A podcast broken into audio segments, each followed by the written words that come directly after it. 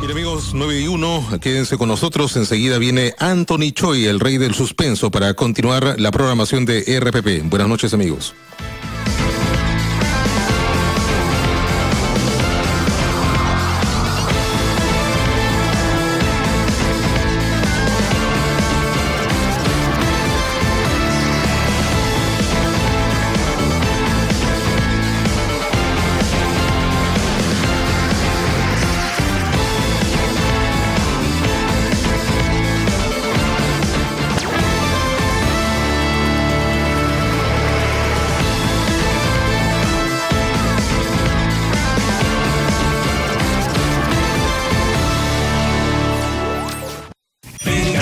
Seguir saliendo adelante con esa creatividad tan única que tenemos los peruanos. Vamos Perú, son las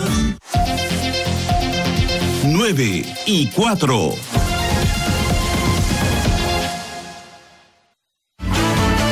RPP, la voz del Perú.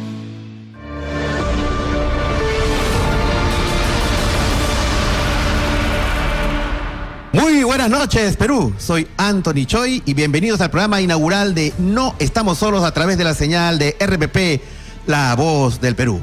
El programa, queridos amigos, en este programa número uno trata acerca de la investigación de fenómenos paranormales, fantasmas, misterios diversos, ovnis, criaturas mitológicas, apariciones, lugares encantados y miles de historias que viven en la cultura, en la idiosincrasia, en la experiencia cotidiana de los peruanos. Creas o no creas, no estamos solos, te invita a abrir tu mente. Y si no crees, si eres escéptico, al menos dudar de todas las posibilidades que existen, porque el Perú es misterio. ¿Qué tal, queridos amigos? Para mí es un gusto, un placer estar nuevamente con ustedes, los legionarios NES. Un saludo para toda la Legión NES, los seguidores de este programa No Estamos Solos que empieza Hoy día, eh, sábado 29 de agosto, eh, con unas ganas inmensas de reencontrarme con ustedes, a los cuales los he extrañado muchísimo. Antes que nada, quiero agradecer profundamente las muestras de cariño de todos los oyentes de estos 12 años que tenemos ya eh, en la radio y que empezamos por eso, con toda esta experiencia, con este bagaje de información en el programa No Estamos Solos, que se escucha a través de RPP, la voz del Perú, a nivel nacional. Quiero decirles, queridos amigos, que eh, vamos a tratar en el programa de eh, hablar acerca de los misterios de la vida, del hombre y del universo. Eh, pero esta vez queremos darle mucho más énfasis al aspecto científico, al aspecto racional, que algunos podrían decir el aspecto escéptico. Nosotros consideramos que es muy importante que esta temática de misterios, que a veces eh, a algunos le puede sonar hasta exótica, tenga también un correlato de explicación racional. Yo creo que eh, todo comunicador, y en este tema, que es el tema de misterios, tiene una responsabilidad de de alguna manera orientar a nuestro público acerca de las experiencias que pueden vivir eh, paranormales o de ovnis y que pueden tener, como no, una explicación. Es por eso que tendremos eh, a lo largo de los programas, en este nuevo horario que vamos a estar, y les anuncio, los sábados y domingos de 9 de la noche hasta las 12 de la noche, 3 horas el sábado tres horas el domingo a destacados especialistas que van a tratar, eh, hoy van a acompañarnos a explicar muchos de los fenómenos que constantemente vivimos, ¿no es cierto? Eh, el Perú es un país muy especial en este aspecto. Eh, hay que entender de que el Perú es un país milenario en donde surgió la civilización y esta característica no lo comparte con muchos países. Vamos a hablar de cuatro o cinco países en los cuales simultáneamente surgió la civilización hace más de cinco mil años. Podemos hablar de China, de Egipto, de la India, de Mesoamérica, ¿no es cierto? La zona azteca, maya y la zona andina, entre las cuales está el Perú.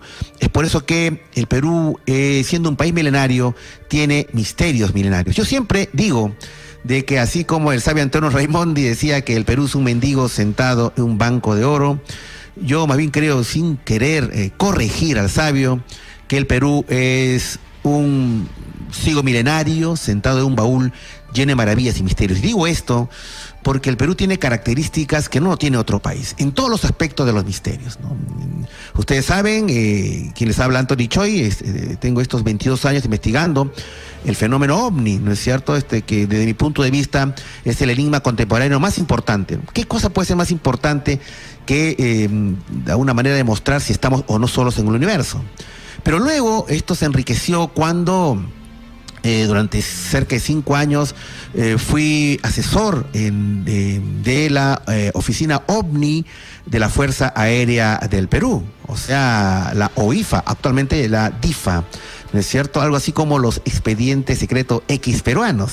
No fue una oportunidad en mi vida en la cual pude aprender muchísimo dentro de un equipo multidisciplinario y de muy alto nivel, tanto de militares de la Fuerza Aérea del Perú como civiles que fuimos invitados. Pero luego digamos, esta, esta, esta, esta, este bagaje de experiencias se enriqueció cuando eh, empecé a entrar a la radio, gracias a RPP, eh, con programas como eh, Viaje a otra dimensión, ¿no es cierto? En el cual tuvimos cerca de 12 años, más de 17 mil llamadas telefónicas, y que nos abrió ¿no es cierto?, el interés hacia otras temáticas, como la temática paranormal, el tema de la criptozoología, o sea, eh, los denominados monstruos ancestrales del Perú, que pueblan, pues, el imaginario colectivo, ya sea tunches, muquis, pistacos, jarjachas, y siempre con este, debo de confesar amigos, esta, este interés, esta curiosidad infinita que me invade en cuanto a esta temática, en la cual yo considero que debería ser parte de objetos de investigación científica. De una manera, la labor que hemos realizado todos estos años, de una manera, eh, apunta a eso, ¿no es cierto? Apunta a que siendo el Perú una materia prima de misterios, el Perú siendo misterio, pueda aportar, ¿no es cierto?, a, el avance de la ciencia en todo orden de cosas, ya sea en las ciencias sociales, ¿no es cierto?, porque historias que pueblan el colectivo nacional eh, forma parte de nuestra riqueza una riqueza inmaterial.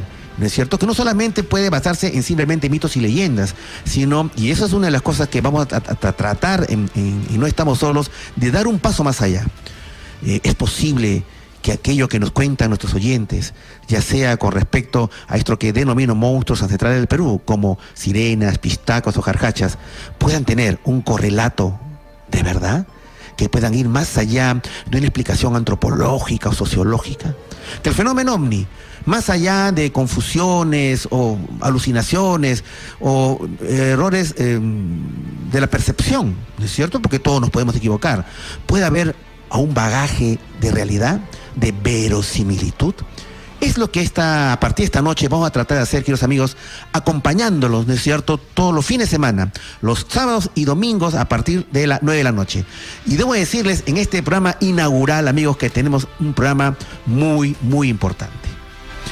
Ustedes seguramente conocerán el, el, caso de eh, los eh, investigadores Ed y Lorraine Warren los denominados eh, investigadores paranormales más importantes a nivel mundial. Sus experiencias eh, fueron tan alucinantes que dieron pie a que se haga una serie de películas dentro de lo que se llama El Conjuro. ¿No es cierto? Y esta estas películas, serie de películas de una manera, dieron a conocer personajes terroríficos como la muñeca Anabel, la monja demoníaca. Pero es que en realidad estos casos han sido totalmente reales, es lo que vamos a tener en la próxima secuencia. Conviviendo con Anabel en el Museo del Terror de los Warren, en lo cual entrevistaremos a Chris McKinnell, el heredero de la muñeca Anabel, y nos va a contar todas sus experiencias. Soy Anthony Choi, en este momento vamos a hacer la pausa y regresamos con esta interesante conversación. Ya retornamos aquí en No Estamos Solos a través de RBP, La Voz del Perú. Ya regresamos.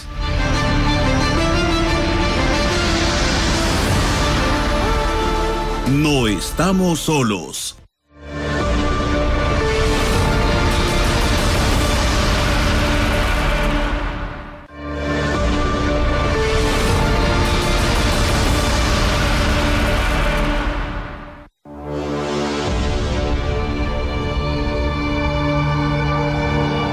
No estamos solos.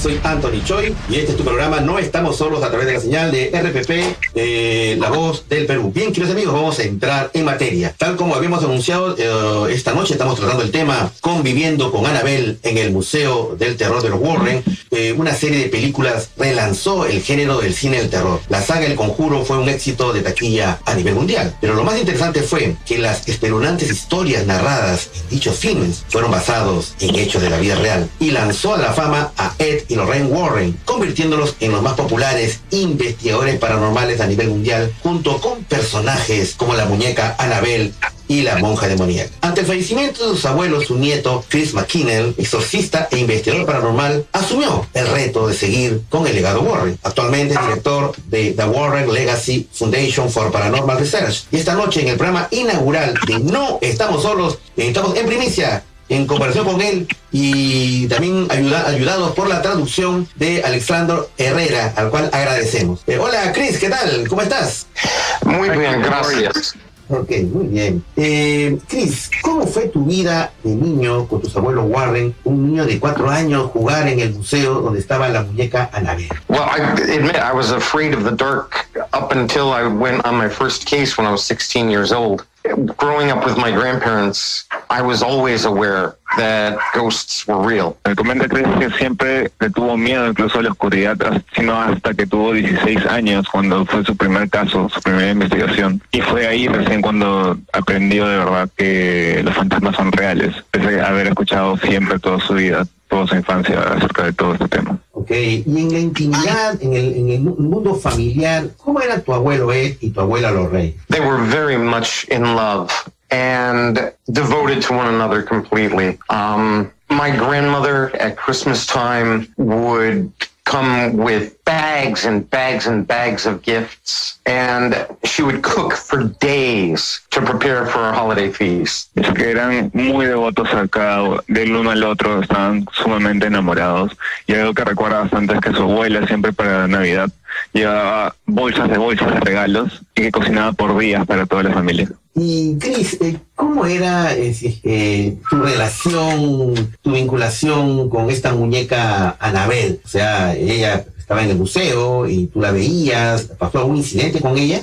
Well, she's been in a box in the museum since 1975 when I was about 11 years old. And I've known her or known it my whole life. Uh, Annabelle arrived in the museum when I was about three or four years old. Comentaba que Annabelle ha estado dentro de su caja desde el año 1975, que es cuando él todavía tenía 11 años, pero que él básicamente la ha conocido durante toda su vida, porque Annabelle llega cuando él todavía tenía 3, 4 años, pero siempre ha estado dentro de su caja. Se refiere a Annabelle como ella y trata de corregirse como que es un objeto, pero siempre la trata de ella. The last year of my grandmother's life, I, I lived with her and, of course, with Annabelle. And I can tell everyone, I can reassure everyone that since 1975, when we learned how to lock the entity into this box and how to protect people. It has not hurt anyone, not since that time.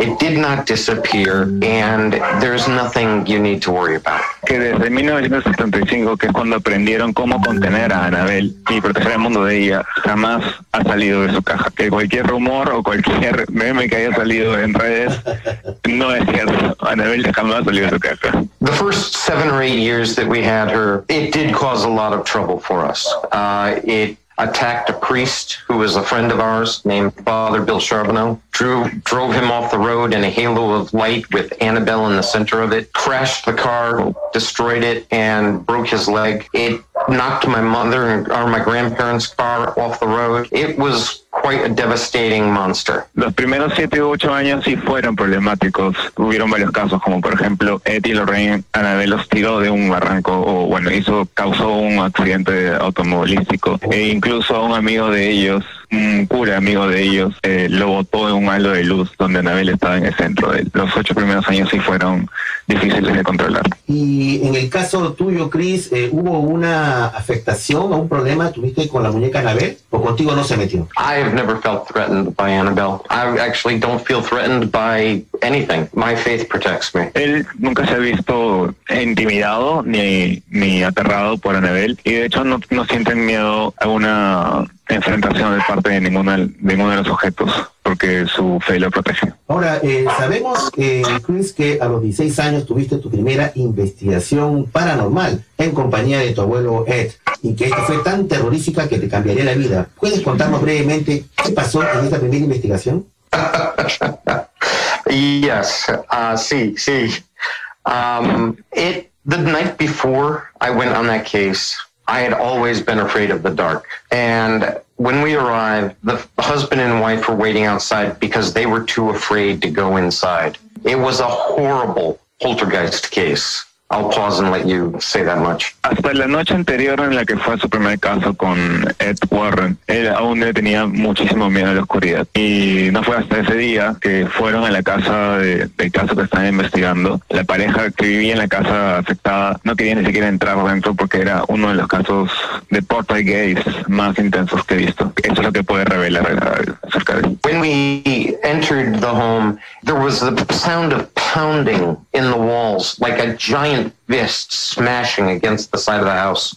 It shook the walls as we walked up the stairs, touring the home. We could hear clawing and growling coming from inside the walls. At the top of the stairs, I looked into the bathroom and the crucifix was upside down. My grandfather had me stay in the master bedroom in the dark for an hour while they were downstairs trying to provoke this thing religiously to make it reveal itself. And the whole time I was hearing growling and clawing and pounding noises all around me. Comenta que cuando entraron a la casa, desde el momento que entraron, habían golpeteos, se retumbaba toda la casa, se sentían arañazos dentro de las paredes. En el segundo piso habían crucifijos de cabeza y, mientras que él y su abuelo estaban investigando en el primer piso de la sala, me imagino, habían curas tratando de hacer que la entidad se revele, pero la, la casa no dejaba They were using holy church incense and smudging the whole downstairs. But every time they tried to bring it up the stairs, the incense would go out, which was very strange. They tried three or four times. Eventually, they put the pot with the incense in the kitchen. I came downstairs and it was quiet for a few hours. At three o'clock in the morning, the husband and another researcher were upstairs. The wife and myself and my grandfather were downstairs and all hell broke loose. Intentaron usar incienso de la, de la Sagrada Iglesia por horas, pero cada vez que creían que ya lo habían logrado, el incienso se apagaba solo y era algo muy extraño que no puedo explicar. Hasta que por fin que lograron poner el incienso de la Sagrada Iglesia en la cocina y lograron que se mantenga en paz la casa por unas horas. Pero después de unos momentos que la pareja estaba en, en el segundo piso y su abuelo en el primer piso, eh, el infierno se soltó. Es una frase. El. And it was three o'clock in the morning, and just like now, we were on a radio station doing an all-night radio program uh, with the telephones, and the woman screamed that her face was on fire, and my grandfather put the flashlight on her face, and we could see three claw marks appear on the left side of her face, and blood dripping down and two large hulking black shapes came down the stairs and stood out on the landing looking at us. The pot with the Holy Church incense flew out of the kitchen around the corner and straight at my head. And it just missed me and it hit the window behind me. The pot crumpled and the shade flew up into the air and I swore over the radio because I was so scared. And the woman screamed that she wanted to get out of the house. I thought that was a good idea to help her and also because I was scared. And I ran to the front door, but the door was locked. It hadn't been locked, but now the lights were going on and off. The chair I was just sitting in flipped over and flew across the room, and the door opened by itself. And she and I left my grandfather sitting on the couch talking on the radio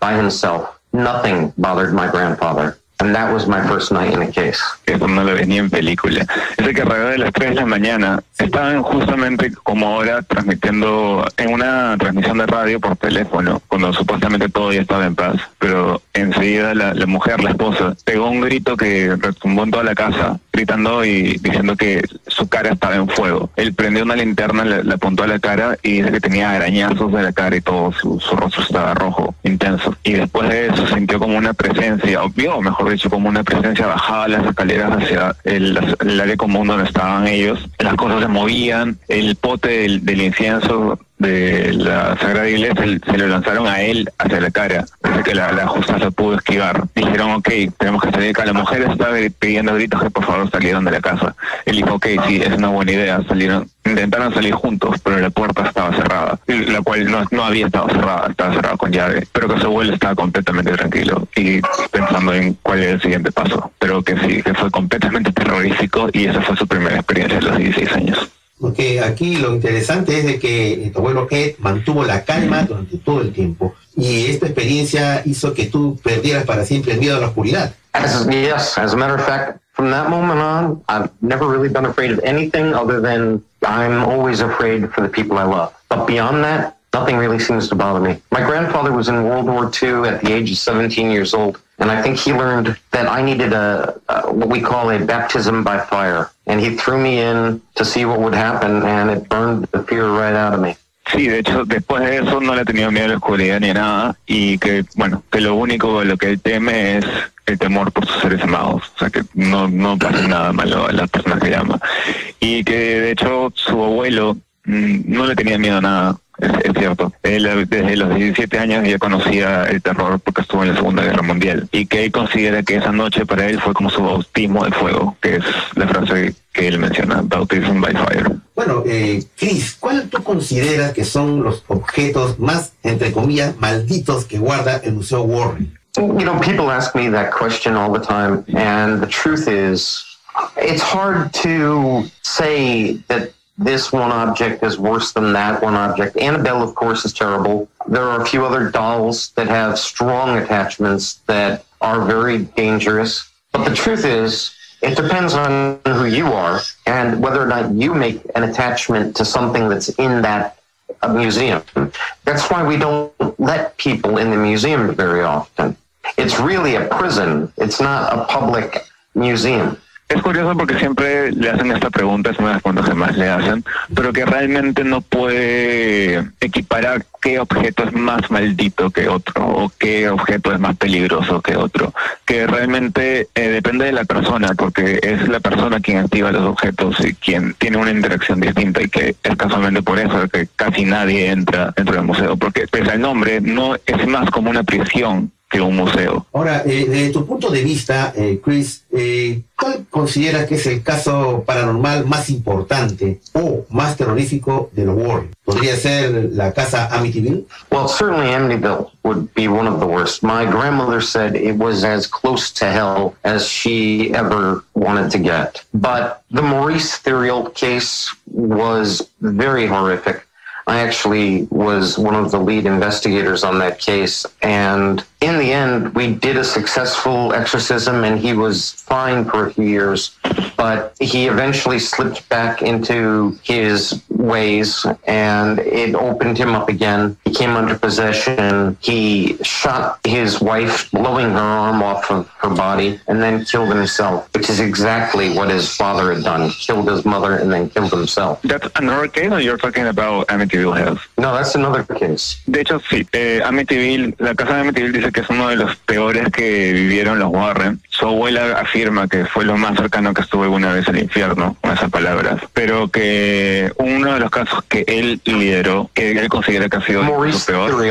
The man's name was Maurice Theriault. The book was called Satan's Harvest. Ya, ya está hablando de Maurice Theriault, que es uno de los casos que él lideró de un caso de posesión demoníaca y que pese a los exorcismos y todo, hubo reincidencias e incluso terminó asesinando a su familia y finalmente acabando con su propia vida. Bien, vamos a hacer en este momento, mi querido Chris, eh, una pausa a esta tan interesante conversación y justamente después de esta vamos a tratar este tema que tú consideras que fue el más terrorífico eh, de lo que tú personalmente has investigado junto con eh, la pareja Warren. Así que hacemos la pausa en esta noche eh, inaugural de No Estamos Solos en el tema Conviviendo con Anabel en el Museo del Terror de los Warren. Soy Anthony Choi. Este programa No Estamos Solos en su noche inaugural a través de RPP, La Voz del Perú. Ya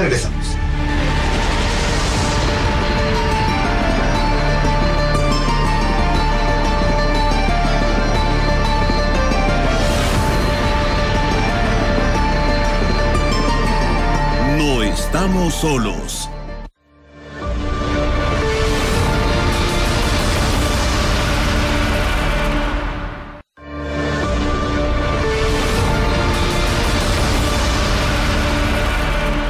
No estamos solos.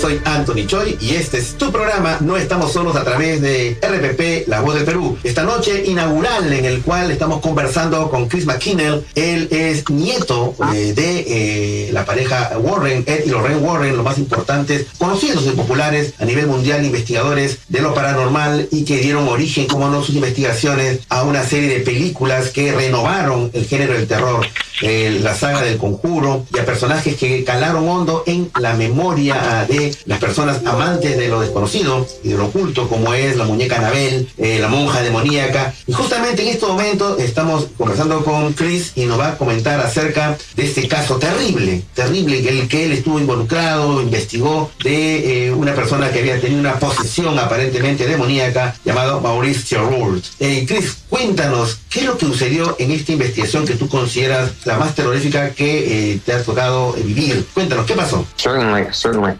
was horrifying. Um, I was a young man at the time. Uh, I've been doing this 40 years. And the day we arrived to do the initial conversation with, or interview with Maurice and his wife, Maurice is a, or was, a French Canadian farmer. He was completely illiterate, couldn't read or write, and yet words would appear in scratched in blood on his back in French, and none of his family spoke French. So we were obviously concerned, and we we went there, and we heard the story of how his father had abused him horribly as a child. I won't get into the details; they're too graphic and too disgusting. But one day, his father had called him and said, "Maurice, I just want you to know I love you. And then he put the phone down without hanging it up, picked up his gun, went in the other room, and while Maurice listened, he killed Maurice's mother and then killed himself. Wow.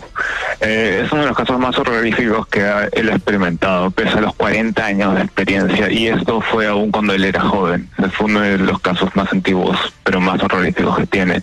Y trata así de Maurice Theroux, que es, era un francés canadiense, que curiosamente era iliterado, él no podía ni leer ni escribir, pero en su, en su espalda y en partes de su cuerpo salían palabras en francés desde su pie. Y que de hecho eh, tenía un, un antecedente bastante fuerte también, y era que él había tenido un padre bastante abusivo, que es muy grotesco como para describirlo y que prefiere no, no describirlo más a detalle por respeto, ¿no? Pero que la historia con, su, con el padre de Mauricio acabó con una llamada donde él le dice te amo su padre a, Maurice cuelga y después se sabe que después de la llamada fue y disparó a su esposa y luego se mató el padre. So uh, my grandfather decided it would be a good idea to go to Maurice's father's grave so that Maurice could forgive his father. Maybe that would cause, bring some peace. But while Maurice was speaking to his father, praying to his father, I watched him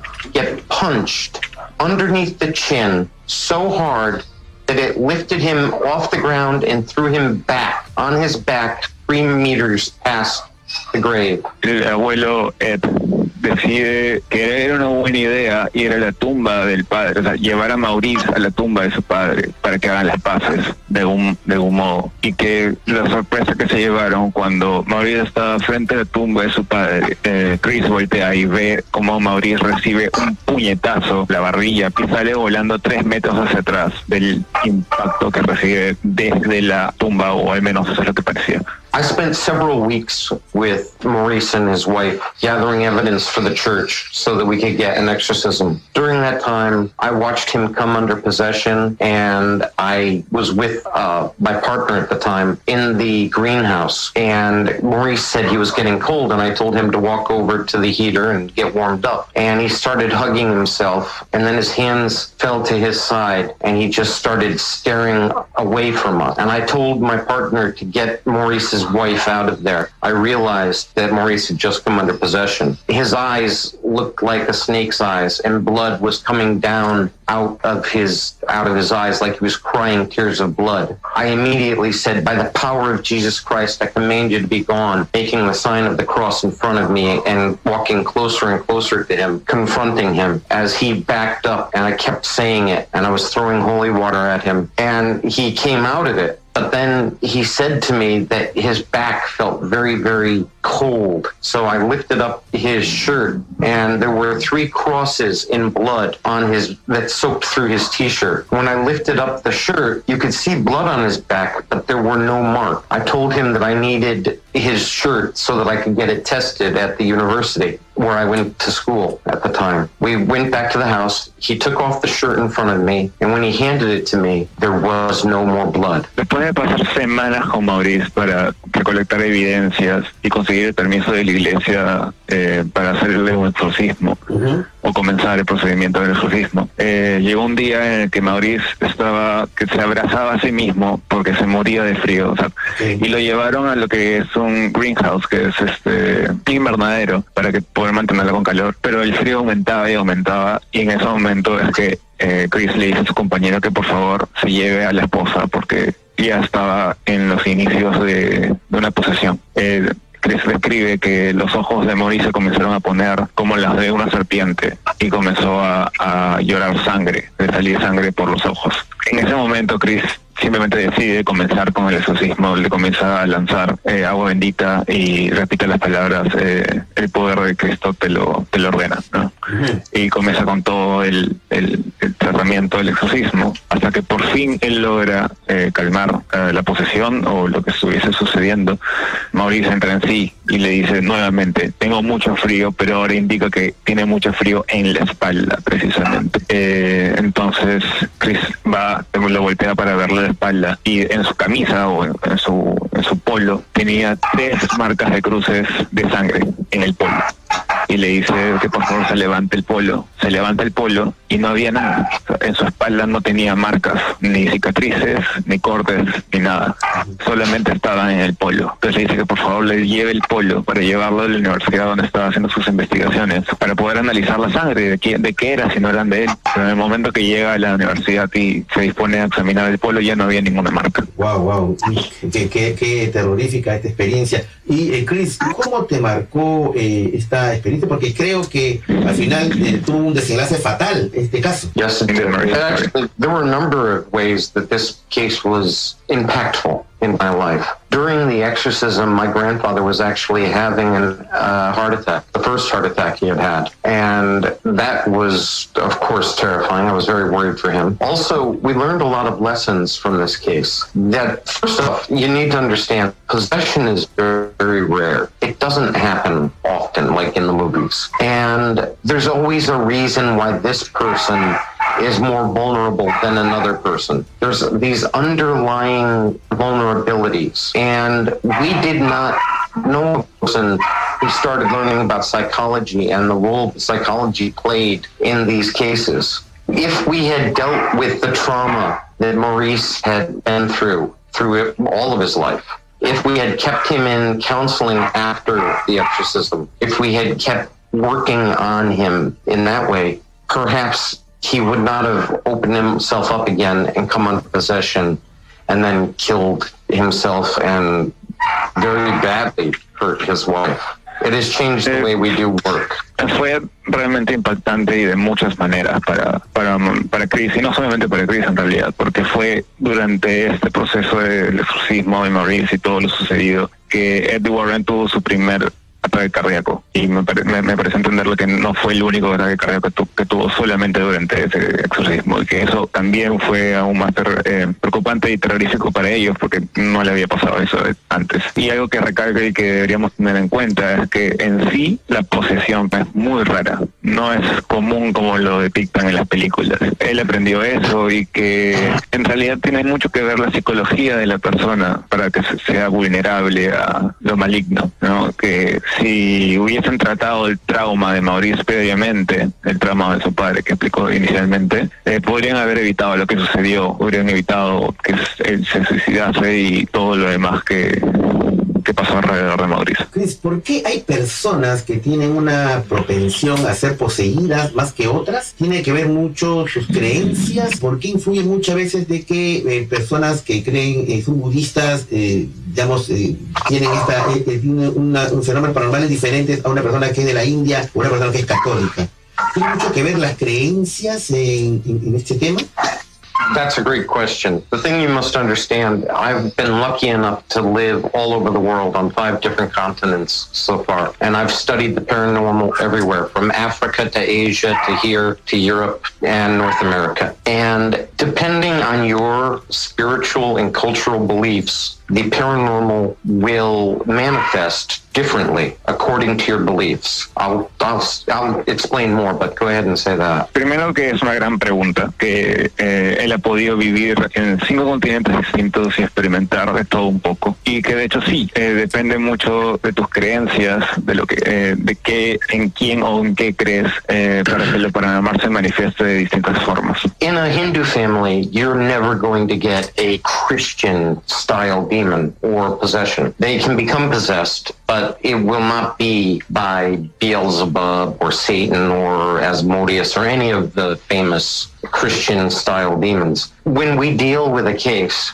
we don't, we always try to use the religious beliefs of the family that we're serving. We don't go in and try to impose our faith. We use their faith because if they don't have faith in what we're doing, it will not work. The only time I will use my own beliefs is if the family doesn't have any spiritual beliefs of their own. And in those cases, the only thing they have faith in is us. Por ejemplo, en una familia hindú jamás vas a encontrar un demonio categorizado como cristiano. No vas a encontrar un Lucifer, Ismael, etcétera. Eh, Siempre van a ser de sus creencias, porque debes usar su fe para el tratamiento. El único caso en el que él no usaría la creencia de la persona, de donde, del país o el, o el continente donde estén o la casa que estén, es si es que la familia no tiene una creencia propia, porque en ese caso, en donde están depositando su fe es en, en Chris mismo o en el equipo mismo de, de investigadores. Entonces, en ese momento sí, él usaría su propia fe para poder ayudar o expulsar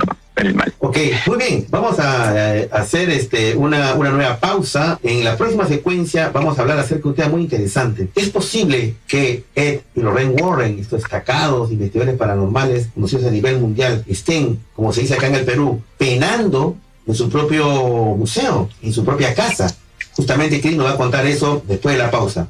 Eh, Soy Anthony Choi, estamos en el programa inaugural de No Estamos Solos a través de la señal de RPP, La Voz del Perú. Hacemos una pausa y regresamos inmediatamente. Ya regresamos.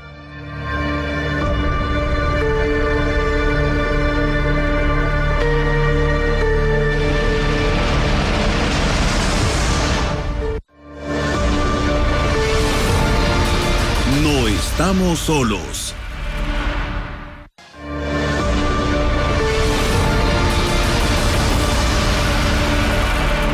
No estamos solos.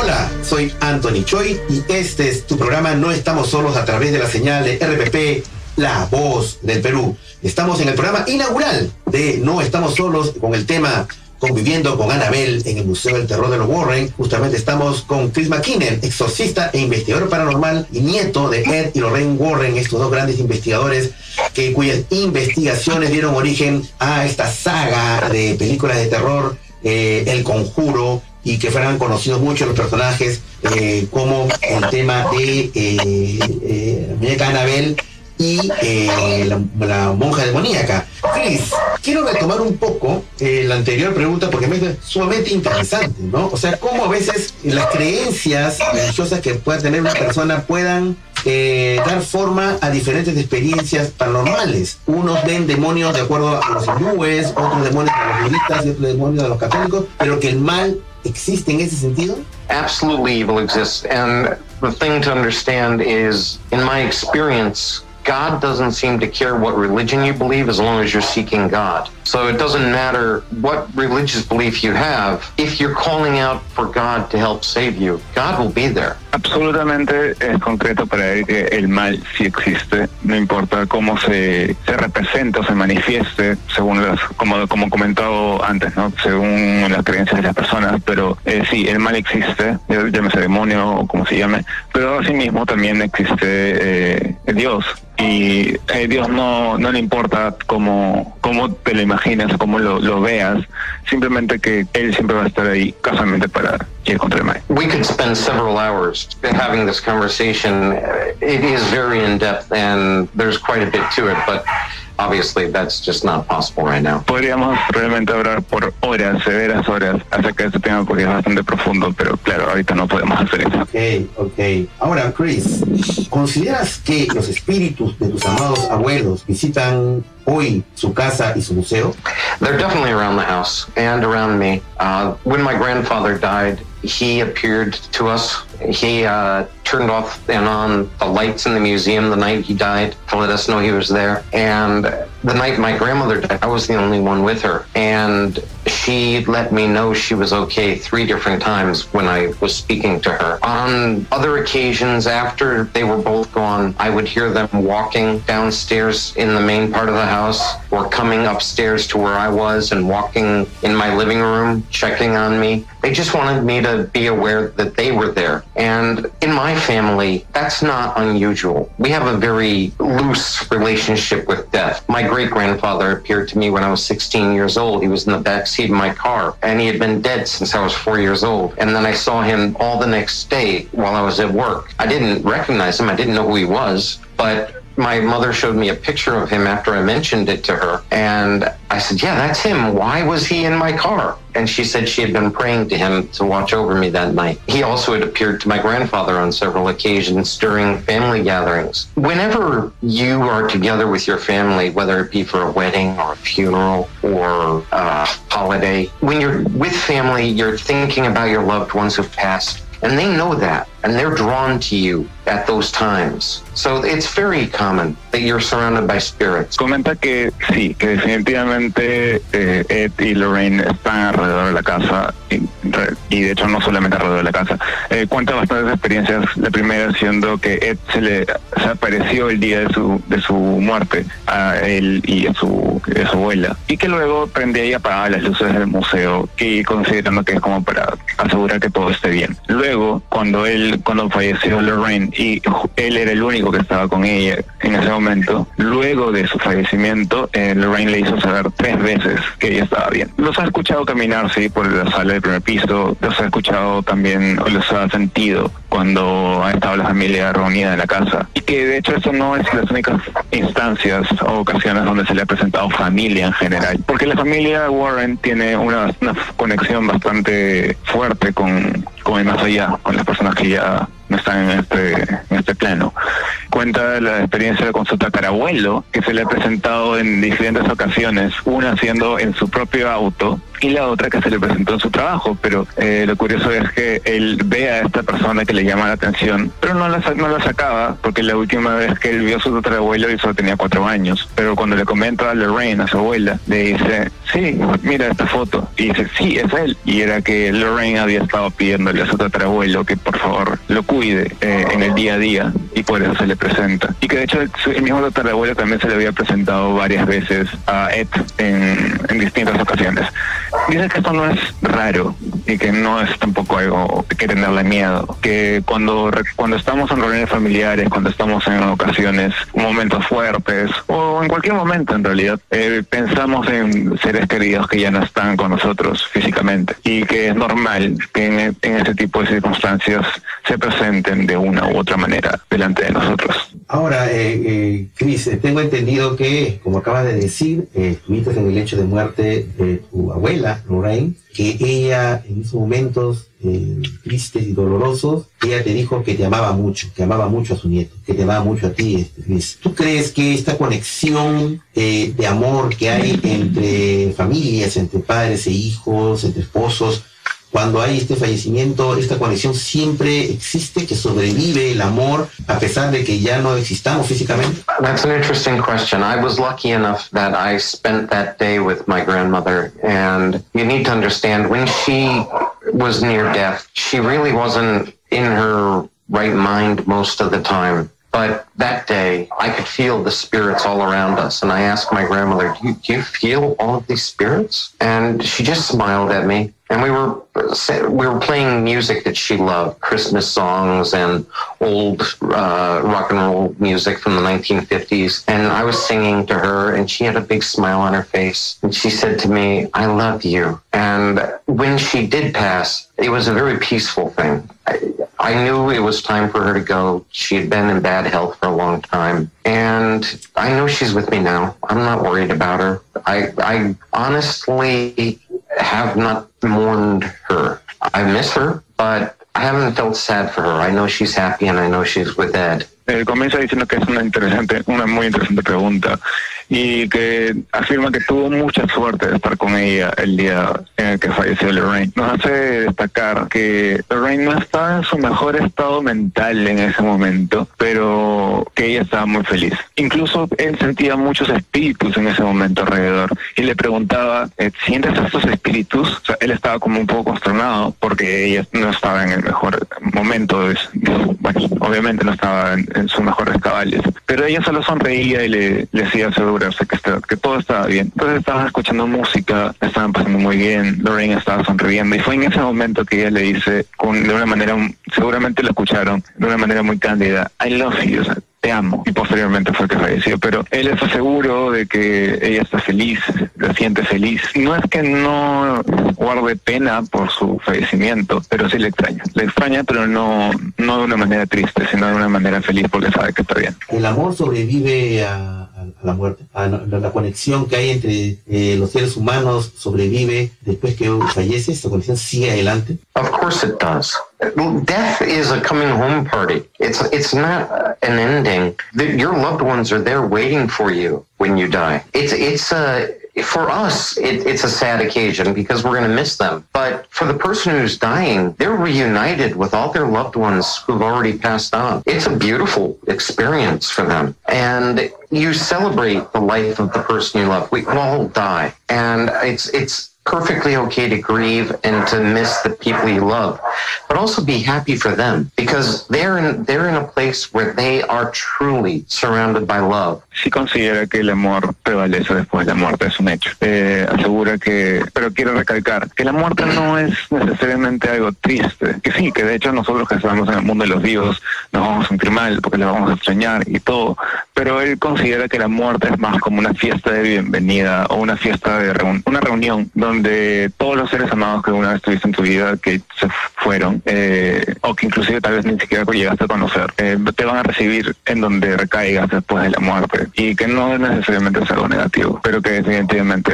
hay amor, hay amor después de, de la muerte. Bien, queridos amigos, estamos llegando a la parte final de esta interesante conversación en el programa inaugural de No estamos solos en este tema, conviviendo con Anabel en el Museo del Terror de los Warren, y, y justamente eh, anunciándoles que va a haber una segunda parte la próxima semana. Chris, queremos que nos hables eh, acerca de la fundación que estás dirigiendo, en el cual eh, de una manera preservas el legado Warren. Cuéntanos, por favor. Sure. Uh, it's, I am the director of the Warren Legacy Foundation for Paranormal Research, and we are a worldwide network of paranormal uh, experts who are there to help you if you are in trouble. Our goals are to educate the public, protect the public, to educate the next generation of researchers, and to elevate the professionalism of this research and to obviously help people in trouble. We have two groups. One is a Spanish psychic support group. And what that means, either you want to learn to use them better or you're struggling, we're there to help you. It is not a place to go and get psychic readings. It is not open to the public. It is only open to people who actually need help with their gifts. Uh, everything we do is free. We don't charge people to help them. We never will. My grandparents never did. I never have. And that's who we are. We're a ministry with their paranormal issues.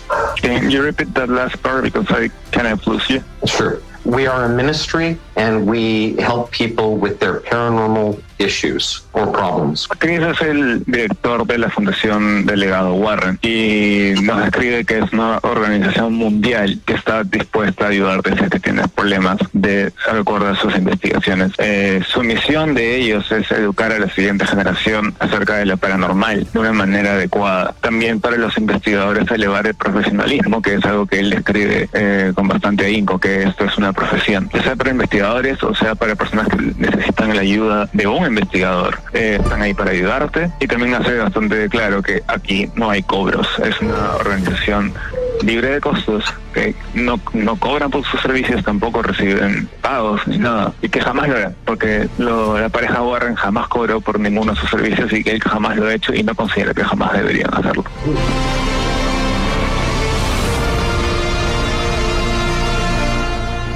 Estamos solos.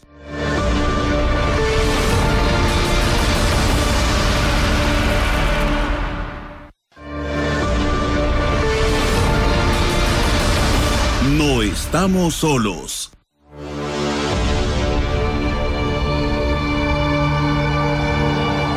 Hola, soy Anthony Choi y este es tu programa. No estamos solos a través de RPP, La Voz del Perú. Bueno, queridos amigos, en este programa inaugural estamos de plácemes porque ahora eh, toca el turno a las eh, anécdotas misteriosas, a los encuentros de lo desconocido con lo desconocido, tanto de personalidades conocidas del periodismo, del espectáculo, mm, del deporte, de diferentes eh, ámbitos de la actividad nacional, pero que hayan destacado, y a la vez, como no, de nuestros queridos oyentes, a los que mm, eh, le voy a denominar la Legión NES, a los legionarios NES, NES, eh, no estamos solos. Esta es la hora, este es el momento, la oportunidad para que ustedes empiecen a llamarnos, a contar sus encuentros con lo desconocido. Pero antes, vamos a conocer esta secuencia como mi experiencia paranormal.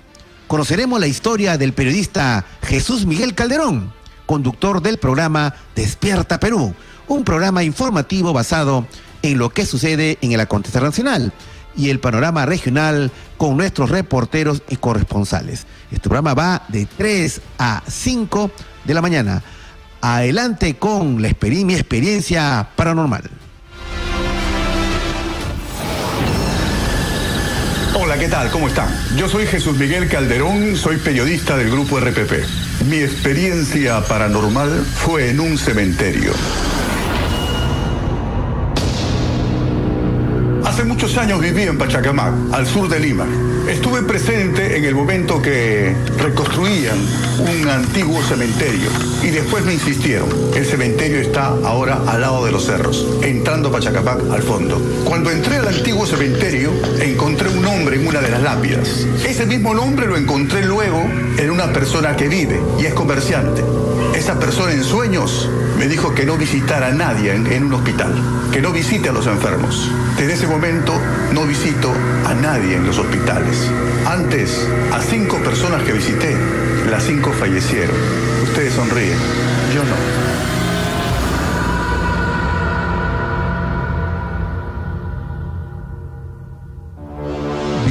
Queridos amigos, han escuchado mi experiencia paranormal del destacado periodista Jesús Miguel Calderón, eh, conductor del programa Despierta Perú, que ya saben, este programa va de 3 a 5 eh, de la mañana. Y bien, queridos amigos, ahora entramos a lo que a mí, una de las cosas que más me gusta eh, cuando conduzco eh, programas de radio y es acerca de las historias de nuestros oyentes, la de los legionarios NES. En este momento vamos a abrir los teléfonos, los pueden llamar al 01212-4100, al 012 al 01212-7165. Y en provincia nos pueden llamar gratuitamente al 0800 13 140, 0800 13 140, para que empiecen a contarnos aquella experiencia paranormal, aquella, aquella historia que de repente no han querido compartirlo con nadie. Estamos, siendo eh, escuchados a nivel nacional. Así que empiecen a llamarnos. Repetimos los teléfonos.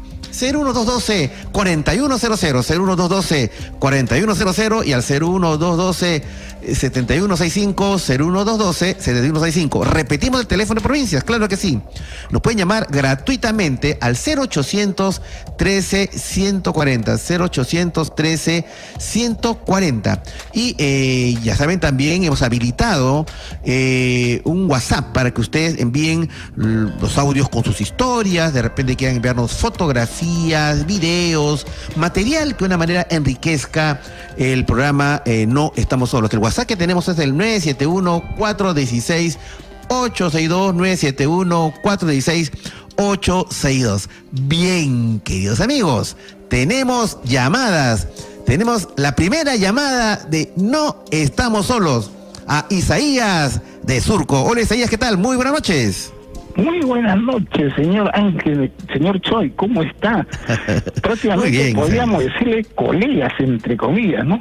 Ajá, ¿por qué? Soy, miembro de la Fuerza Aérea y, y, lo, y, desde que fue teniente, de Salsalcere para teniente, fui uno de los, uno de los, prácticamente su, su, como te digo, su mecánico, mantenimiento del buen Santa María, ¿no? Ah. El famoso cianuro. El hombre que estuvo el encuentro con Olón en, en, La Joya, por La Joya en Arequipa, cuando estaban volando ah. una cuadrilla de Sukhoi. A ver, a ver, Isaías, antes que sigas, eh, tú conociste eh, como teniente de la Fuerza Aérea del Perú a Oscar Santamaría Huertas, que también era teniente. mi paisano. claro, Iqueño. Y que un poco para orientación de nuestros oyentes, si me permites, Isaías, Oscar Santamaría Huertas, creo yo que pasará o ya está en la historia del Perú. ¿Por qué? Porque fue él que valientemente se enfrentó el 11 de abril de 1980 a un ovni, o sea, el Sukhoi 22. Eh, que era en la base aérea de La Joya. En La Joya. Y dime, ¿cómo, ¿cómo así lo conociste a, Santa María? A Santa María, yo soy técnico de la Fuerza Aérea. Ah, muy bien. Yo soy técnico, llegué en el año 76, 77 a Talara, cuando ellos eran jovencitos y habían llegado los, los, los aviones comprados por el general Velasco. Ellos ya estaban volando. Entonces la joya llegó, bueno, por X motivos, también tuvieron sus aviones y un grupo de pilotos se fue a volar a la joya. Ah, okay. Entonces en ese tren de, de, los vuelos que hacían de intrusión y todo, salían, habían salido tres aviones Sukhoi, Su-22M, piloteado por uno por Oscar Santamaría Huerta, conocido como Cianuro, en su, operativo de, de vuelo, ¿no? entonces se vio unas luces que eran de, una de velocidades diferentes, ¿no? Una velocidad diferente. Entonces él, él se quedó impresionado, ¿no? Entonces mi especialidad es justamente la que nosotros le ponemos el paquete de cañones de, de 30 milímetros, unos cañones, unos, unos, unas municiones inmensas, ¿no? Con unos cañones en el 30. Se enfrenta el, al, objeto, Santa María. El 22. El Su-22M, inclusive, porque el de, la, Talara era el Su-22 nada más, el de la joya era Su-22M. Modificado. Entonces, era, tengo entendido, los aviones de caza más poderosos de su época. Era, mire, nosotros hemos sido la mejor fuerza aérea de todo el continente. Hemos tenido entre transporte y casi hemos tenido más de 300 y tantos aviones. Hemos sido la mejor fuerza aérea. Bueno, época, por ahora por destino no, no lo tenemos así. Pero fuimos la mejor, lo mejor, los mejores aviones que compramos así, nuevo, nuevo, nuevo, nuevo, nuevo, Sí, sí, era una potencia aérea, militar aérea de Latinoamérica, la Fuerza Aérea de Perú, claro que sí. lo, lo, que pasa es que cuando se presentó este objeto anómalo, Santa María se enfrentó a ellos. Cargó, la, cargó, los, cargó los cañones y por lo menos le ha hecho unos 30, 20, 40 disparos de esos obuses que son unos, esos obuses son explosivos. A la hora que le dispara, las, las prácticamente las, las balas rebotaban. Tenía como un protector como un protector, tenían como una protección. era un ONI, era un ONI, definitivamente. Es una, es una historia tremenda, tremenda. Sí, sí, claro que sí. Además, está catalogada a nivel mundial, Isaías, como el, más importante y documentado encuentro ovni de un avión militar con un ovni. Así A nivel mundial, así ¿eh? a nivel mundial, a nivel mundial. Eh, Isaías, pero tú fuiste testigo de, de, del, del, evento. No, no, no, porque nosotros estábamos, estábamos en la joya. Claro. Claro, los aviones salieron a volar. Y ese encuentro, inclusive después estamos con ese pendiente de que, no sé, usted estaría en la Fuerza Aérea todavía, de que perdimos, hasta ahora no es grave, ¿no? Perdimos tres aviones A-37B, ¿no? Ah, es otro misterio, ¿no? la desaparición de tres aviones. A-37B, que no se sabe si fueron los Sonis, no se sabe, el famoso misterio de los A-37, y eso es verdad con unos excelentes pilotos, los mejores pilotos volaban ahí en esos aviones de tierra, los A-37B. Y esas son grandes historias así. Ahora, otras pequeñas historias, disculpe que le quito un segundo. Usted tiene por conocimiento, y de hecho que usted está en lo paranormal, ¿usted ha conocido o conoce Cachiche en Chincha? En Cachiche, claro, claro que sí, tierra de, tierra de Carmen, el Carmen en Chincha. Ah, el Carmen en Chicha. ah, también, claro, claro. Mire, aunque aunque no lo creas, esos dos lugares en el departamento, así como, como dicen, yo no lo vi, yo no lo he visto, pero mis abuelos, mi madre de allá, ¿no? Y cuentan cosas paranormales extraordinarias. Yo sí tuve la oportunidad, disculpe, de, de sentir, de sentirlo, así, de sentirlo, como si viniera a cinco pasos ¿Ya? Al caballo, al diablo. Al diablo en caballo, a la una de la mañana en la calle San Carlos de Chincha. Usted pregunte en la calle San Carlos de Chincha, que está a tres cuadras de la Plaza de Armas, cómo es esa calle. Y yo lo he visto, yo no lo he visto, lo he venido así, un galope, el galope a la una de la mañana, un galope inmenso. Se dice que es un corcel tipo árabe, el, tipo es un con poncho, tipo chalán ¿Usted lo sintió o lo, o, lo, o, lo, o lo, vio? Yo lo, yo lo, sentí y un amigo lo vio. Lo vio. Yo lo sentí. Pero no podría, no podría haber sido un jinete que estaba eh, en su caballo. No, no, no, no, no, no, no, no, Pensábamos siempre que era un señor que le decían Juan Cachoco que venía siempre con su caballo, ¿no? Pero no era primera vez.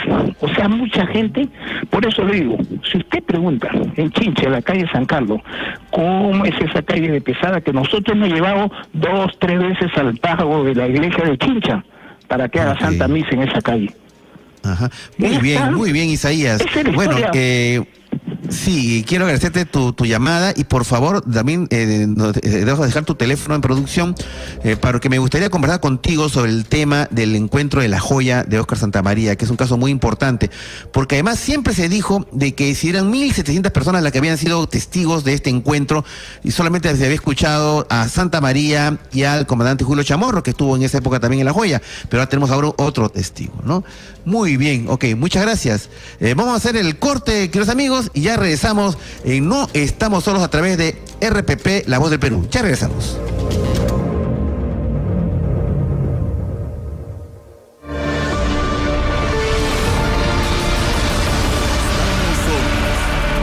Estamos solos.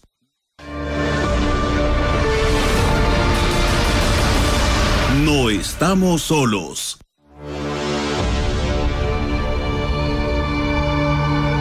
Hola, soy Anthony Choi y este es tu programa No estamos solos a través de RPP, la voz eh, del Perú. Bien, queridos amigos, seguimos con el programa inaugural de No estamos solos y eh, en este momento quiero eh, saludar a varios destacados youtubers, personalidades del internet que nos han enviado videos saludándonos. Queremos saludar a Chupetín Trujillo, a Yochi el Gato, a El Grillo a Gonz Farfán, a Ricardo Mendoza y también, como no, saludar a World Wizard. Muchas gracias por sus historias y sobre todo sus videos.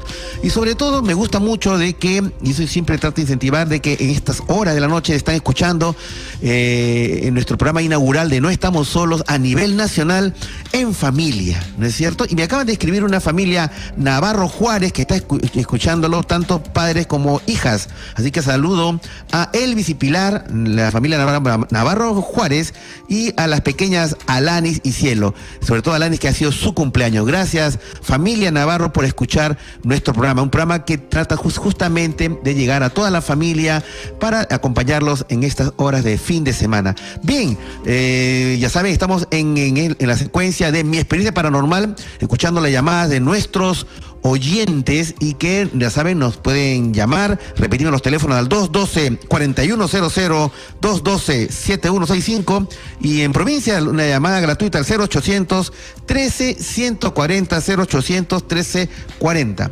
En este momento recibimos una llamada de Lucero. Hola Lucero, ¿qué tal? Muy buenas noches. Hola doctor, buenas noches. Qué alegría tenerlo otra vez por la señal de, de la radio. Muchas felicidades en esta segunda etapa, ¿no? Gracias, Lucero, muchas más gracias. Más que contenta porque soy fan de ustedes desde que comencé el programa. El colegio con mis amigos siempre lo escuchábamos, todos reunidos. Ah, caramba. Ya, muy bien. Gracias por seguirnos todos estos años, este Lucero. Pero bueno, cuéntanos, ¿qué sí, te ha sucedido? ¿Qué experiencia bueno, paranormal? Esta experiencia paranormal es del año 2007, cuando tenía entre 13, 14 15 años. Bueno, eso fui en la casa de un amigo. Para ponerlo en contexto más o menos, él vivía en un sí. edificio de tres pisos eh, el primer piso era puerta a la calle. Entraba, el segundo piso eran dos departamentos por piso y para subir al tercero, que era donde vivía, había sí. como una reja, ¿no? Para que nadie más tenga acceso. Y esos dos departamentos ah, okay. eran ocupados por él y por su familia. Las dos eran ah, familias, okay. ¿no? Y la cosa es que, eh, bueno, él era un chico un poquito sobreprotegido por su mamá y engreído también, ¿no? Y en la parte de la okay. azotea había sí. como un cuartito donde su mamá le ponía ahí su televisor, su play, eh, su equipo para que vengan todos los chicos del barrio y él no salga a la calle, pues no, porque ah, no le parecía peligroso.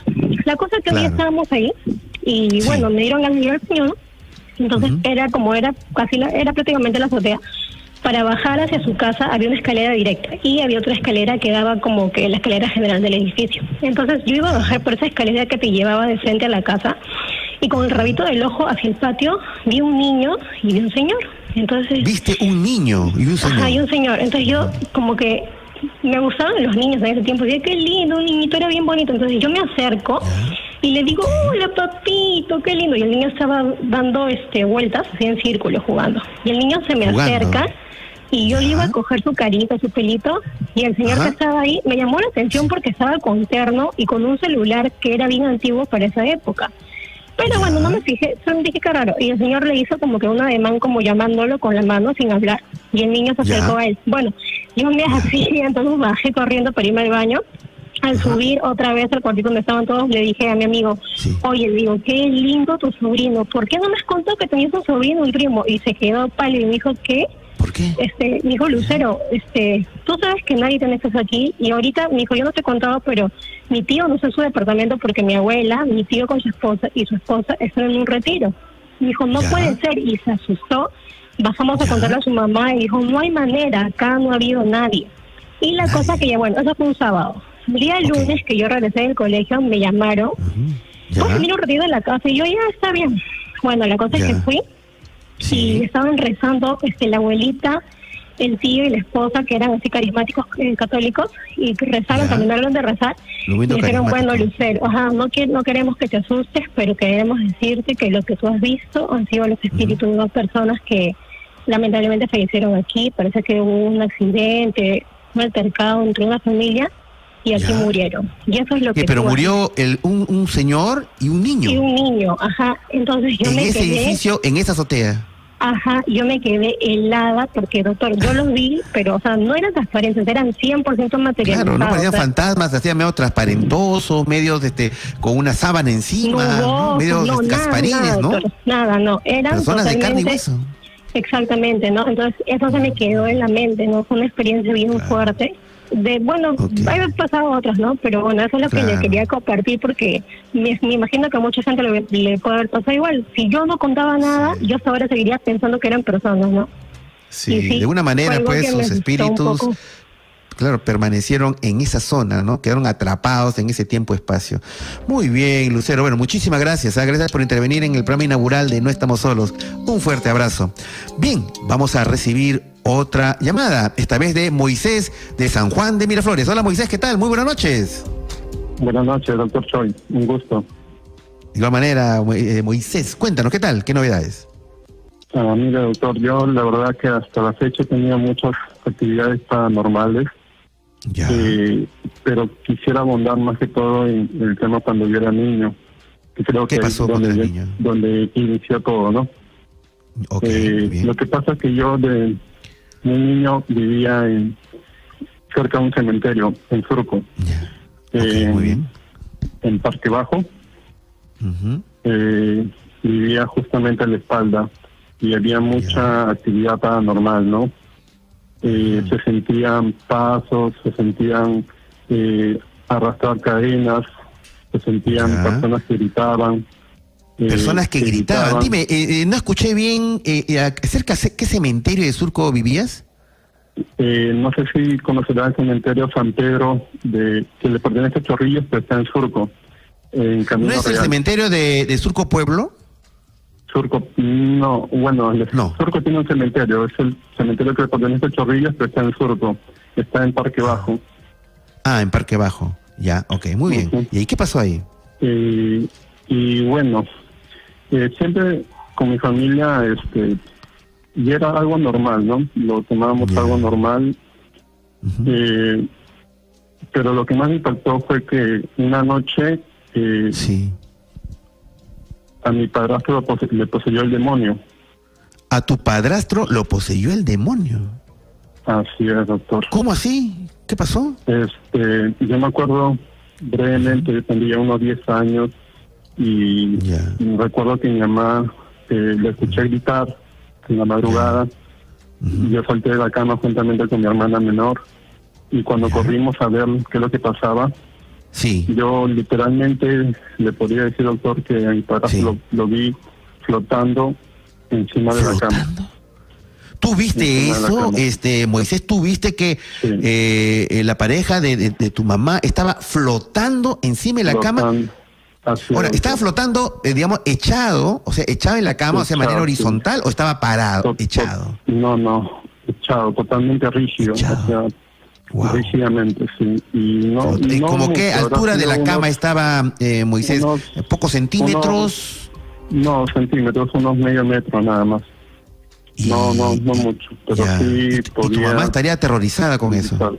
Sí, yo la vi en mamá, estaba en la... nosotros teníamos la costumbre antiguamente de cerrar la puerta con candado y con y con este con cadena porque por la precariedad también del, del, tiempo donde no había mucho recursos claro. Claro, claro. Este, y mi mamá no encontraba la llave, me acuerdo, para poder salir y pedir ayuda. Y como nosotros vivíamos cerca, nuestros vecinos prácticamente también eran nuestra familia, todos, la, todos salieron eh, también este, queriendo saber qué es lo que pasaba. ¿Qué es lo que sucedía? Porque tu mamá estaba que gritaba en ese momento. Estaba como, sí, y yo, yo trataba de taparla a mi hermana para que no vea porque es algo que de verdad que me quedó muy marcado. Hasta la fecha he tratado de asimilarlo, de tratar de, de, olvidarlo, por así decirlo. Pero me acuerdo que mi mamá salió, vinieron mis tíos, vinieron eh, también vecinos a querer ayudar, pero muchos, muchos como que no entraron. Solamente entró un tío, sí, un tío y una tía entraron a ver qué es lo que pasaba y y se fueron corriendo, me acuerdo uno de ellos, a buscar a un pastor que, bueno, en ese, en ese entonces era muy allegado como que la familia. Claro. Y me acuerdo que demoró un tiempito así en venir y el pastor vino y estuvieron toda la noche, eh, no sé si es la palabra, pero tratando de liberarlo, ¿no? Tratando de liberar. ahora, y, todo ese tiempo eh, tu padrastro estaba flotando en el aire.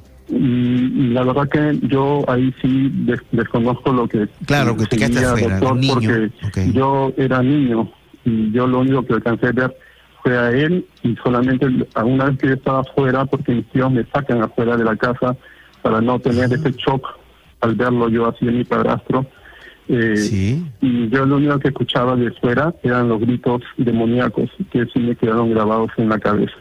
De que lanzaba tu padrastro. Así es él hablaba de unas lenguas extrañas que yo no las podía este, entender, ¿no? Y yo sí recuerdo claramente que en una de esas exorcismos ¿no? que le, que le hacía el, pastor, mi padrastro, sí, que le dijo cuál era su nombre. Y el, como que el demonio se resistía a decirle cuál era el nombre, ¿no? Claro. Y yo se escuché bien claro que al rato él dijo que era Legión. Legión.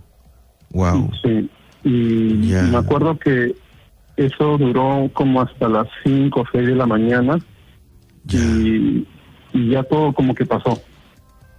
Ok, ok. Ahora yo, yo siento, yo, yo siento tu, tu voz un poco perturbada, un poco apesadumbrada. ¿Es quizás que de, de tal suerte te, te, afectó esa experiencia infantil, este Moisés? Lo que pasa, doctor, que eso fue lo primero que me pasó y ya a medida que yo he ido creciendo y porque yo he vivido ahí en, en, ese lugar, he vivido cerca de 15, 16 años y siempre experimentaba, cada vez que enterraban a un muerto en el cementerio, escuchábamos voces con mis hermanos, con mi hermana, escuchábamos con mi familia también, que arrastraban cadenas, que pegaban, se sentía mucha tristeza y a medida que yo iba creciendo también iba experimentando eso en diversos lugares donde yo he trabajado también. Yo he trabajado en seguridad privada. Ya, ok, mira, vamos a hacer una cosa, eh, tenemos que hacer el corte en estos momentos y queremos seguir contigo porque quiero decirte, uh, quiero darte un, unas ideas, ¿ok? Así que eh, quédate con otro Moisés y vamos a hacer la pausa en este momento para regresar. Soy Anthony Choi y estamos en el programa inaugural de No Estamos Solos a través de RPP, la eh, voz del Perú. Ya regresamos.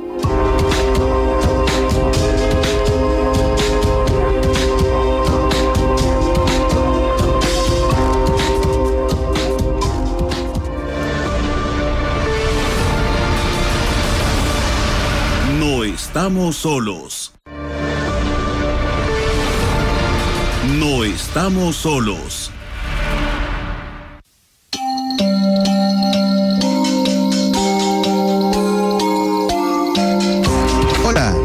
Soy Anthony Choi y este es tu programa No estamos solos a través de RPP, la voz eh, del Perú.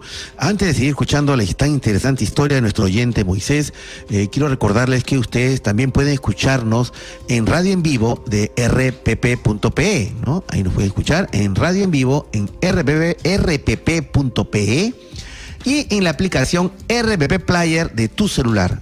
Repetimos, que pueden este, escuchar, ¿no es cierto?, virtualmente a través de internet, radio, en vivo de rpp.pe y la aplicación de RPP Player, Player de tu celular. Y por otro lado, también eh, nos pueden escuchar en diferentes, eh, diferentes eh, lugares del Perú. En Trujillo, por ejemplo, nos sintonizan en los 90.9 de la FM, en Chiclayo en los 96.7 de la FM y en Lima en los 89.7 FM. Bien, estamos con Moisés. Moisés, ¿estás ahí? Sí, doctor. Bueno, eh, nos has comentado acerca de esta experiencia, bueno, traumática que tuviste en tu niñez, tenías 10 años y escuchaste que gritaron en el cuarto de, tu, señora madre y viste literalmente que tu eh, padrastro estaba flotando, lo que ocasionó que muchos vecinos vinieran y pidieran ayuda a un pastor, un pastor entiendo evangélico. Y al final, ¿cómo terminó todo, este Moisés?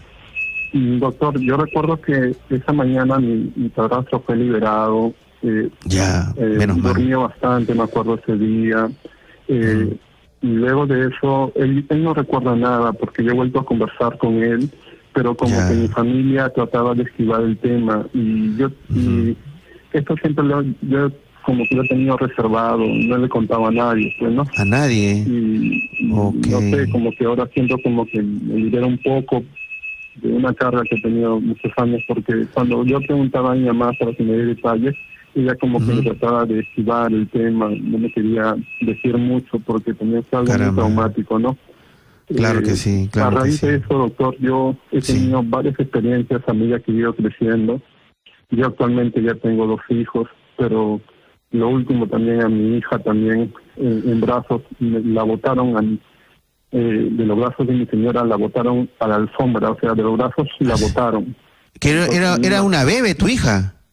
Así es, ella, ella recién tenía un año más, no recuerdo. La botaron. Y mi señora salía de, la ducha de bañarla a mi, a mi hijita, de la bañera, y de los brazos la botaron. Pero mi hijita no lloró, sino que estaba ahí, es como que la, le hubiesen jalado y automáticamente lo hubiesen puesto en la alfombra. Y eso pasó en tu casa, seguramente que de alguna manera, entre comillas, penaban o, no. Así es, doctor. Y, yo cuando, lo que pasa es que yo vine a vivir acá a San Juan de Miraflores ya como hace eh, 10 años. Eh, yo cuando ingresé a este departamento sentí mucha carga negativa, ¿no?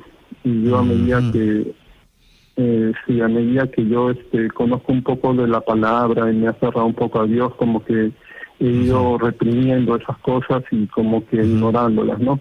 A veces sentía muchas ondas, sentía eh, que nos estaban observando y esas cosas y como que lo relacionaba a lo que yo había vivido de chico, ¿no? Como que de repente yo podía percibir esas cosas, pero como que hasta ahora he tratado de ignorarlo y creer creer que es algo usual, o sea, algo que, es normal. Mira, claro, mira, mira Moisés, y yo, yo lo que creo es de que eh, definitivamente pues fue una experiencia traumática para cualquier persona, peor para un niño de 10 años lo que ha vivido, ¿no? Y yo y quiero agradecerte por confiar en nosotros, nos dices de que es una historia que la has tenido guardada, pero es, es bueno compartirla, es bueno compartirla, soltarla, descargarla, porque de esa manera la vas procesando, ¿no? Y yo creo que es importante eso, mira, eh, yo soy de la persona que siempre creen que el bien triunfa sobre el mal, es una experiencia inexplicable lo que le pasó a, tu padrastro, pero eso ya quedó atrás. Ya quedó atrás. Tú tienes que tener en tu vida un parteaguas eh, en que ya te estás liberando de esa, de esa, de esa historia y compartiéndola con todos nosotros, qué mejor. Este, y te agradecemos profundamente esa confianza que has tenido en que una historia guardada en, en, en tus entrañas, digamos, esta noche la está compartiendo en No Estamos Solos. Te deseo lo mejor, estimado amigo, y para adelante, lo que quedó ya quedó atrás, quedó atrás, y hay que mirar con nuevos ojos este, lo que se venga, ¿no? Un fuerte abrazo, estimado Moisés. Muy bien, a continuación vamos a escuchar la siguiente llamada de Flor de Pueblo Libre. Hola Flor, ¿qué tal? Muy buenas noches. ¿Cómo está, señor Choi? ¿Qué tal? ¿Cómo le va a usted? Eh, Muy bien. Felicitándolo por el inicio de su programa. Es una noche de gran júbilo para usted, pues está inaugurando una situación de muchos muchas personas con sus experiencias vividas que son muy importantes manifestarlas, ¿no? Creo que cada uno de nosotros hemos tenido un nivel de experiencias con situaciones que realmente nos han dejado ciertas huellas y que eso nos permite aquilatar lo que usted está desarrollando en su digno programa. Ok, muchas gracias, Flor. Y para mí también estoy de pláceme. Es, cierto lo que tú dices. Me siento muy contento de entrar en contacto con todos ustedes. Para mí sus historias son invaluables y en realidad a todos nos enriquecen. Pero bueno, cuéntanos, Flor, ¿qué tal? ¿Qué novedades? Sí, este, actualmente yo tengo 67 años. Ya. Y cuando tenía 14 años, en provincia me sucedió esta situación porque yo vivía en, en la zona de provincias por los haciendo los cañaverales, ¿no? ¿En, qué departamento es eso? ¿En qué zona? Ese es el departamento de la Libertad. Ah, la Libertad. Eh, en la Hacienda Casa Grande. Ah, Hacienda Casa Grande, ok. ¿Qué pasó? Este, yo siempre me levantaba, bueno, a estudiar a las 3 de la mañana, ¿no? y, ocupaba un espacio para no molestar a, mi familia. Tenía hermanos y mis padres, y me levantaba siempre a estudiar en una especie de habitación cuyo, cuyo techo, cuyo techo era este semiabierto, que cuando salía se veía el sol se resplandecía en la casa, ¿no? Y bueno, hablando en este momento cuando yo estaba estudiando en una de esas madrugadas, este sentí la la como que un ruido venía a nivel del, del aire, no era no era el de arriba del cielo, digamos. Del cielo, exacto, en el espacio, digamos, ¿no? Este, que no era un helicóptero, porque en realidad este, en esa época los que administraban la hacienda eran alemanes.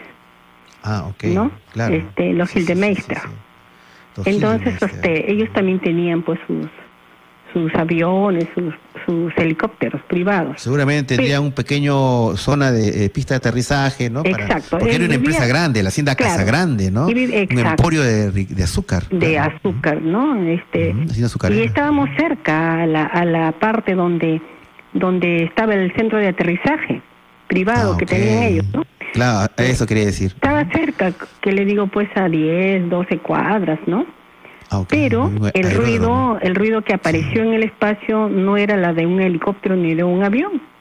Ah. Yo tenía eh, ese, ese ruido tan típico porque siempre escuchaba, ¿no? Claro, lo reconocías. claro, lo podía reconocer. Pero este ruido fue algo extraño, como que un ruido que, como que giraba algo en ese ruido eh, algo ondulante. Que si le puedo repetir algo como que giraba, que giraba el ruido, ¿no? y, más fuerte todavía, exacto. Entonces, y, de pronto se iluminó todo. Lo iluminó como que como que la luz era tan fuerte que iluminó a la habitación que a pesar que yo tenía la, la luz me pareció como que fue era mediodía, ¿no? Como luz de mediodía, luz solar. Exacto, entonces iluminó así, se sintió que pasó la luz. Y bueno, yo no no fui a decirle nada a mis padres porque estaba descansando mi papá a las 4 de la mañana y él tenía que levantarse para ir a, a laborar.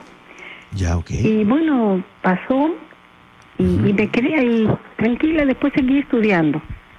Ya, eh, ya este durante el día y siempre ya este las noticias se daban en un periódico que se llamaba El Satélite. Satélite. Y salió al siguiente día la noticia de que parecía que, o sea, como que un ovni había este había estado por la zona y que lo habían ah. este visto a algunos eh, algunos trabajadores que se levantaban al regadío.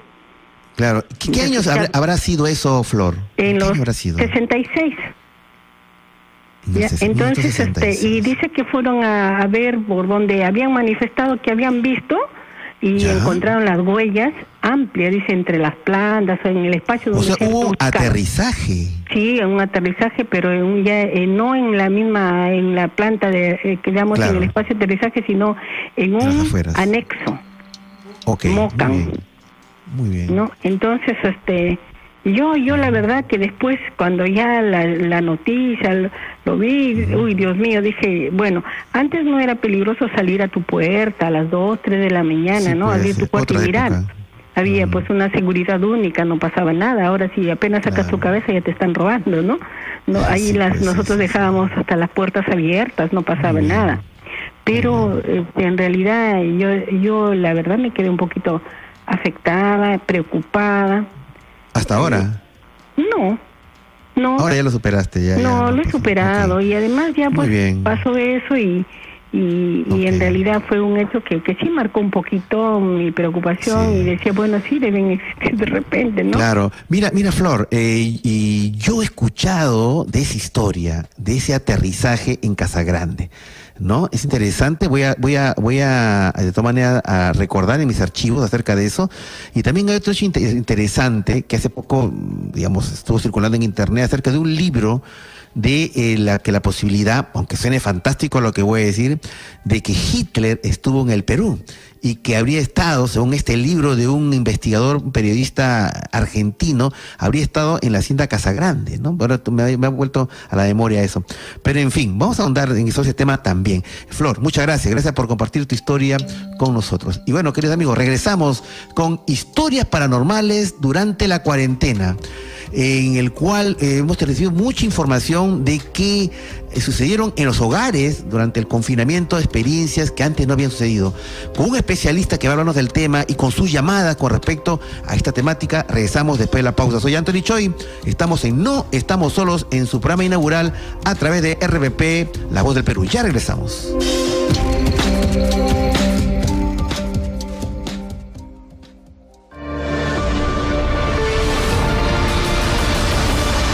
estamos solos.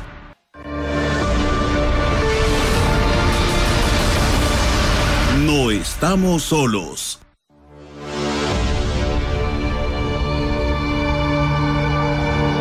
Hola, soy Anthony Choi y este es tu programa No estamos solos a través de RPP la voz eh, del Perú. Bien, queridos amigos, en este programa inaugural eh, estamos entrando a la tercera hora de nuestro programa y quiero eh, contarles acerca de qué se va a tratar. Historias paranormales durante la cuarentena es como lo hemos titulado. Y esto a propósito de que en las últimas semanas, últimos meses, nosotros recibimos mucha información de casos de personas que en sus hogares durante la cuarentena por el tema del confinamiento, ¿no es cierto? Eh, eh, dentro de toda esta temática de la, de la seguridad sanitaria, ¿no es cierto? Eh, personas que nos contaban que habían este, vivido experiencias paranormales en sus casas, en sus propios hogares, cuando no lo habían tenido antes, sino durante la cuarentena. También historias de personas que nunca habían tenido una suerte de percepción extrasensorial, pero sin embargo durante la cuarentena empezó a despertarle. Eh, esa, esa, esa, percepción. O de personas que ya la tenían y se, y se agudizaron. Eh, por ejemplo, avistamiento de sombras, eh, escuchar pasos en la, en la noche. murmullos en el aire, en la sala, en los comedores, en los pasillos, llamadas telefónicas que eran interrumpidas por otras, este, por, voces anónimas, ajenas, que no sabían de dónde venía. Entonces, e, eso nos, eh, digamos, nos propició para realizar esta secuencia, al cual hemos eh, denominado historias paranormales durante la cuarentena. Y es por eso que eh, tenemos en línea a José Donaire Huefken. Él es un escritor que tiene más de 30 títulos entre novelas, libros de cuentos y además es editor, ¿no es cierto? Tiene una editorial independiente el cual se llama eh, Maquinaciones Narrativas y, con él vamos a conversar con él. ¿Por qué? Porque acaba de publicar un libro muy interesante, 19 relatos médicos sobre la pandemia. Ha recopilado en una voz de compilador 19 eh, historias eh, escritas por justamente médicos, ¿no? Que si bien tienen su profesión, han dado eh, rienda suelta a su, a su digamos, inspiración literaria e integran esta obra, en, la cual alguna de ellas inclusive se hablan de eventos paranormales. Eh, señor Donaire, ¿qué tal? Muy buenas noches. Bienvenido a No Estamos Solos.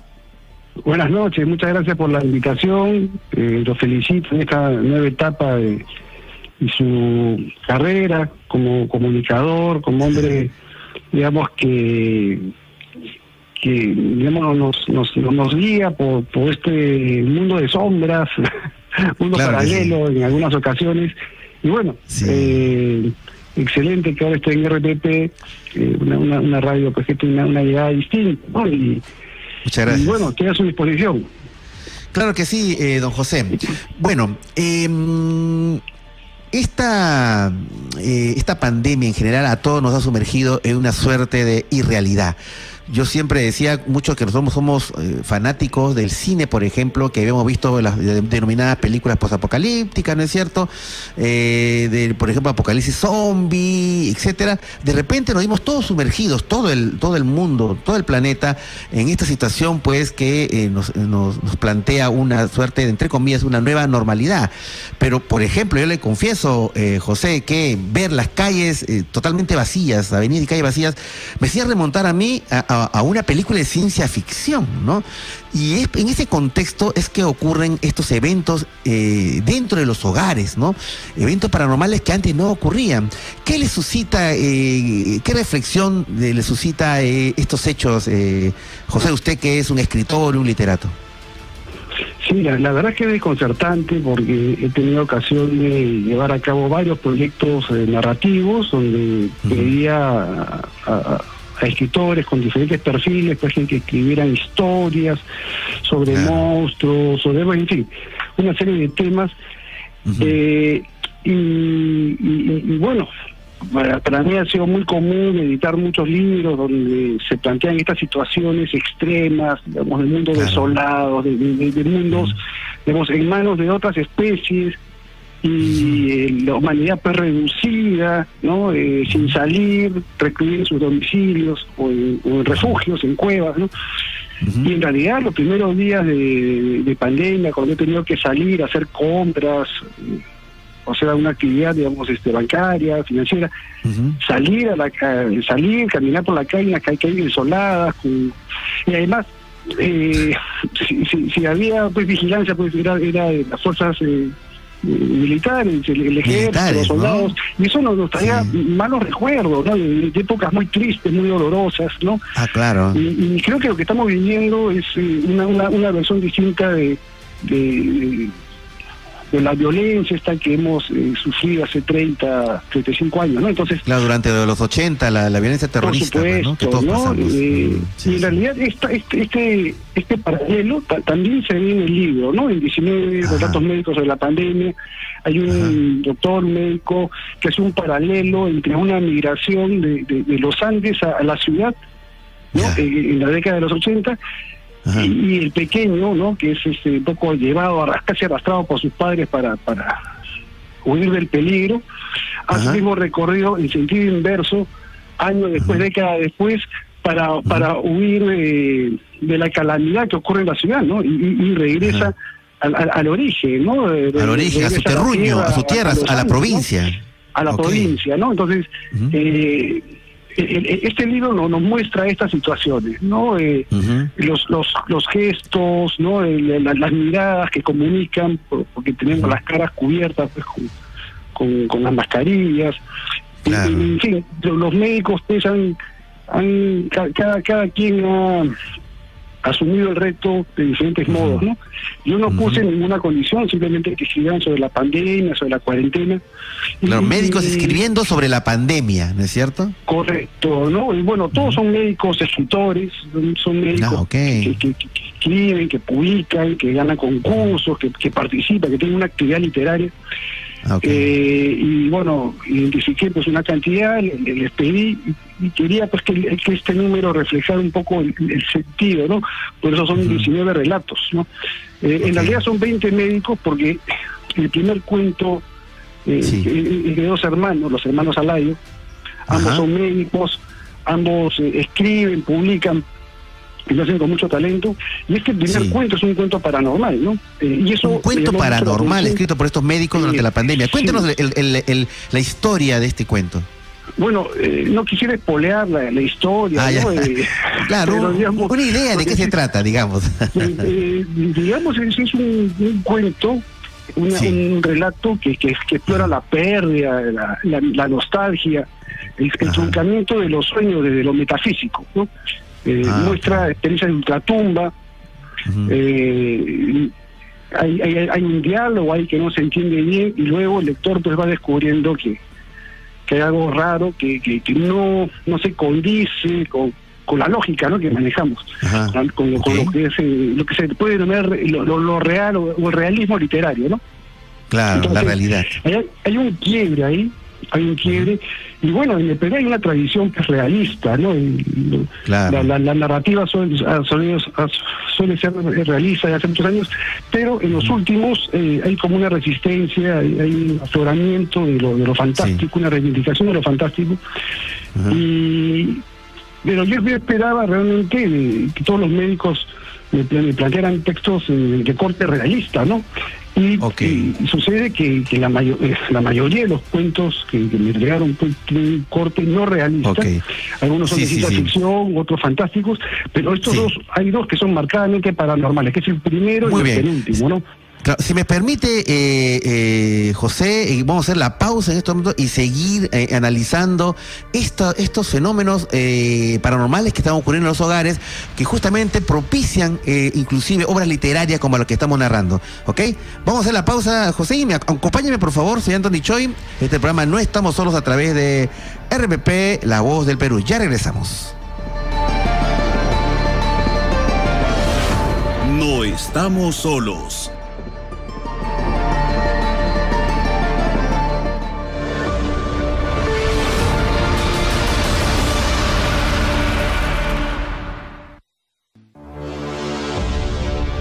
No estamos solos.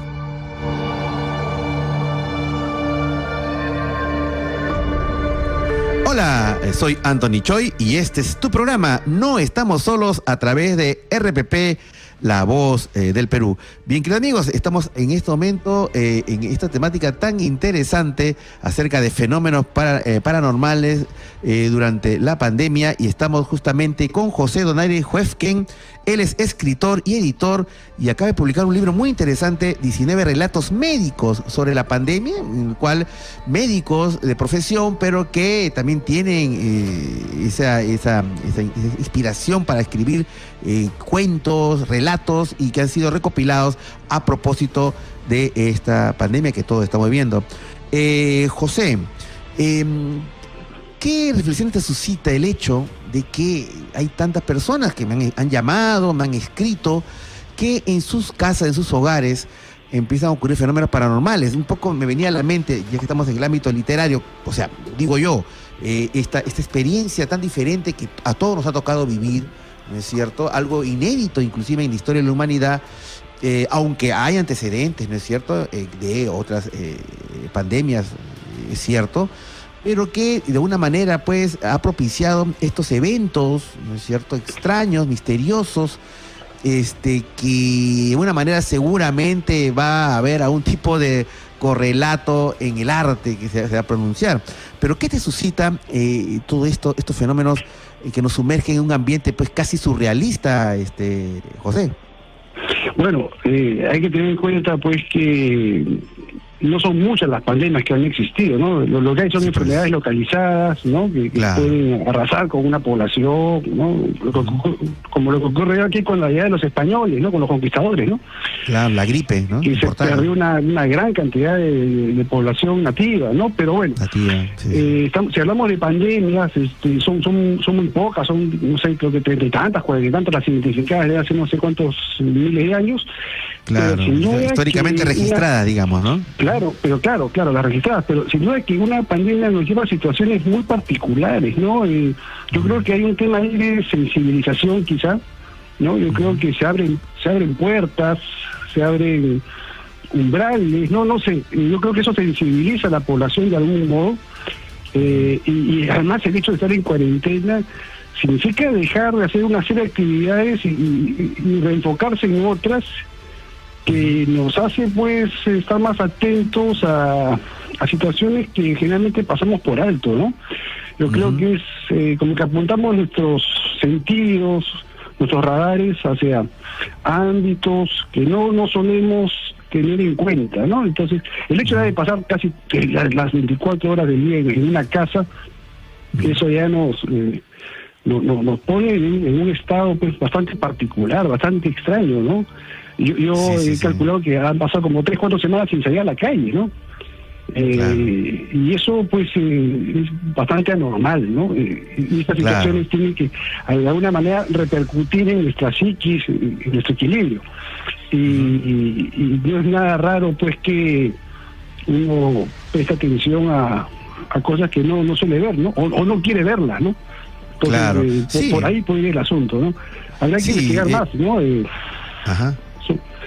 Es, cierto lo que tú dices, José, porque digamos, vamos a ver, de repente podría ser, digo yo, hablando desde un punto de vista, una óptica, digamos, de investigación paranormal, que en una casa, en un hogar, eh, siempre haya habido estas presencias, ¿no es cierto? Pero que como tenemos una vida agitada, paramos todo el día en la calle, eh, entonces no nos damos cuenta de estos sucesos, ¿no? Pero uno que ya está en, una casa, digamos, cuando estuvimos en, la cuarentena, concentrados, entonces a veces que nos empezamos, a ver detalles, sonidos, ruidos que antes no nos dábamos cuenta. También creo yo, José, no sé si compartes conmigo, del hecho de que eh, este, esta, esta, esta suerte de, no salir a la calle, este aislamiento, nos obliga a encontrarnos con nosotros mismos, con nuestra pareja, con nuestra familia, y cómo no, puede ser a veces, podría ser a veces el encontrarse con uno mismo, a veces el encuentro más doloroso, pero también nos abre, ¿no es cierto?, eh, otra visión, porque nos reencontramos con nosotros mismos, nos podemos volver a comunicar con nuestros hijos, con la familia, se, se, abren espacios de diálogo que antes no se veían y es ahí, en ese ambiente, que también, como no, pueden surgir estos fenómenos en los cuales papá, mira lo que ha pasado, mira, ha pasado esto, me ha, contado esto. Y entonces también, o también, también hizo otra hipótesis, que también esta, esta, cuestión de aislamiento puede ocasionar de repente eh, creer y escuchar cosas que antes de repente solamente son propios de nuestra eh, imaginación. No sé, ¿qué te parece? Sí, sí, sí, sí, estoy de acuerdo, estoy de acuerdo y, además habría que añadir algo, algo, un detalle que es fundamental, ¿no? Eh, esta eh, sensibilización o, sensibilidad que, hemos desarrollado más por la, por la muerte, ¿no? ante la pérdida.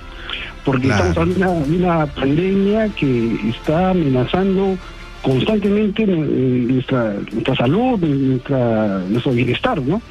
Entonces, eh, al comienzo nos sentíamos un poco lejanos, de, hecho que era súper lejano, al, comienzo era en Wuhan, ¿no? y después como que se fue acercando hasta que empezamos a tener nuestras primeras víctimas y nuestros primeros conocidos, eh, y, creo que toda familia ha sido tocada, ¿no? Eh, con vecinos, con conocidos, con amigos, ¿no? Es algo sorprendente y, es muy triste, ¿no? Esta, pérdida constante, estas, historias.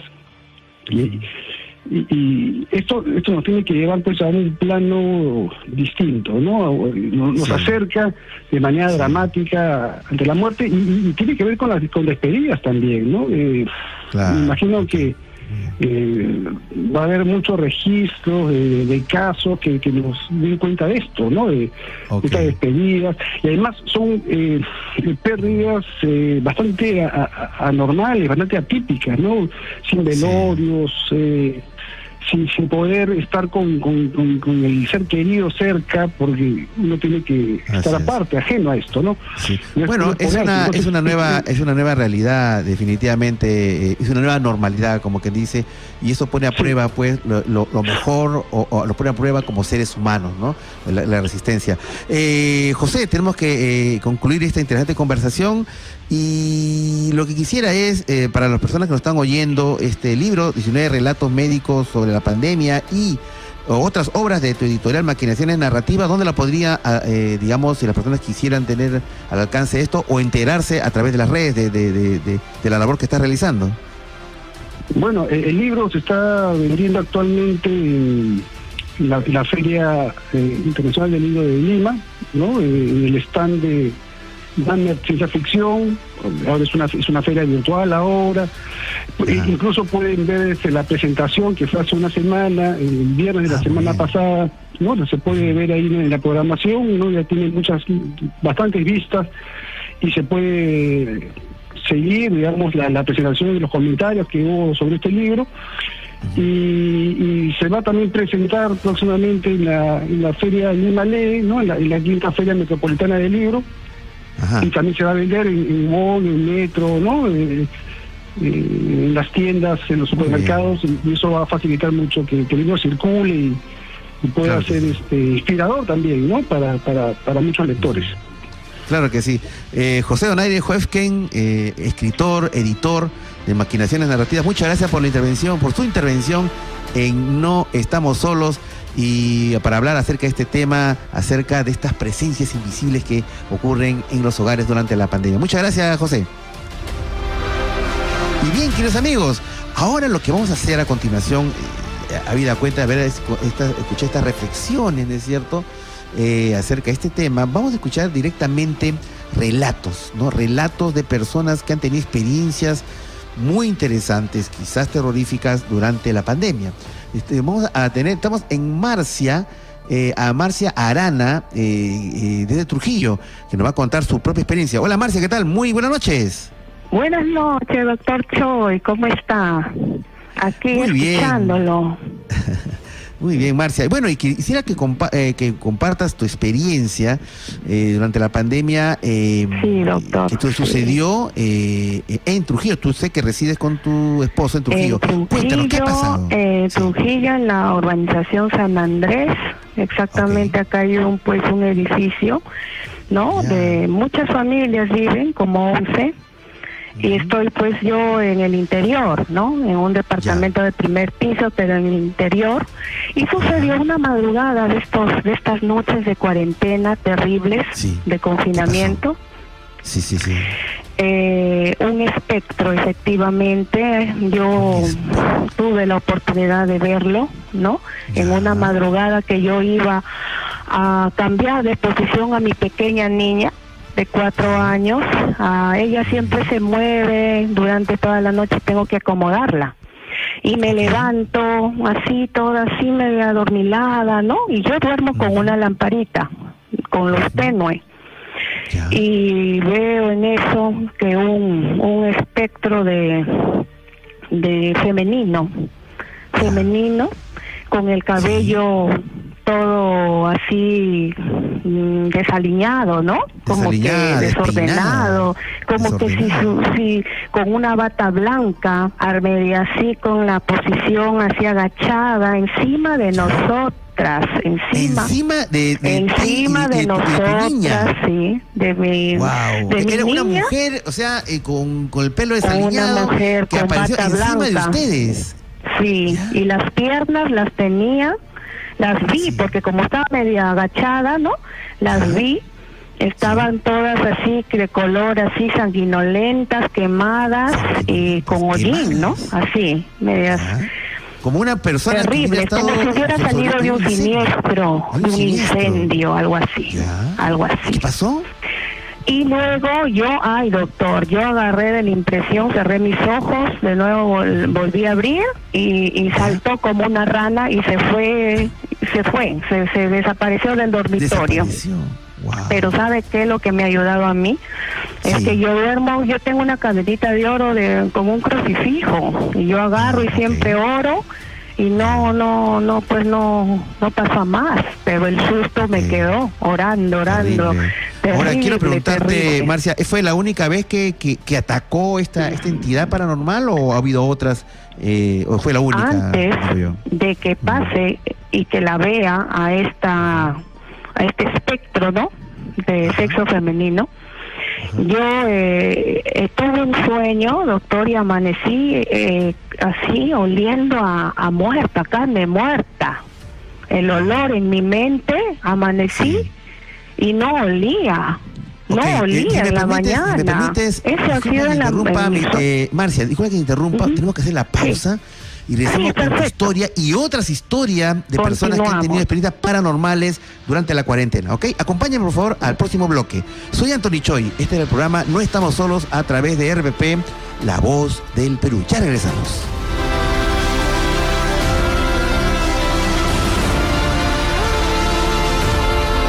No estamos solos.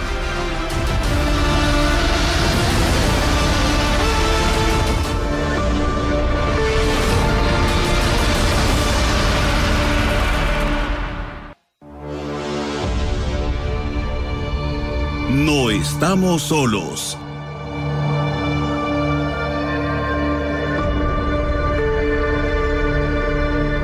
Hola, soy Anthony Choi y este es tu programa No Estamos Solos a través de RPP, La Voz del Perú.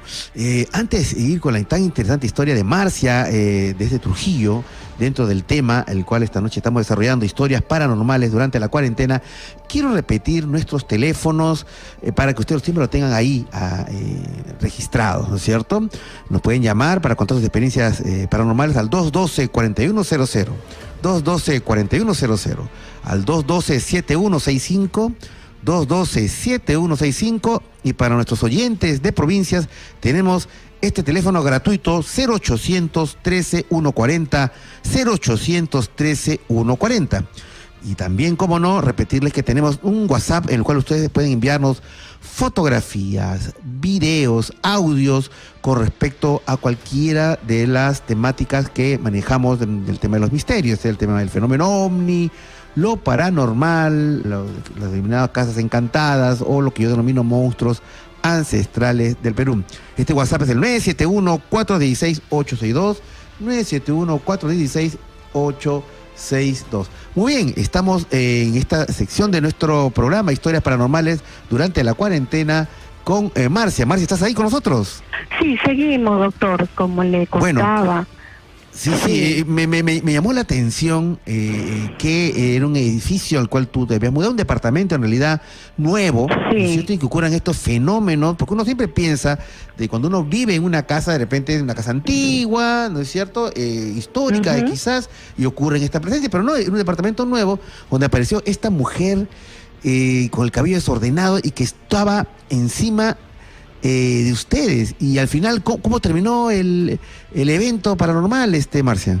Yo no le, yo no le pude ver el rostro, no le pude ver el rostro, solo la parte, ¿no? De todo lo posterior de, del espectro, pero con días antes Yo, eh, nosotros eh, escuchamos que sonaban las perillas de las puertas cuando justo hacíamos la oración del rosario. Todos los días lo hacemos, sin parar. Entonces, el olor a muerto es otro, otro día anterior. Y los susurros, los susurros, los susurros, con, como que así...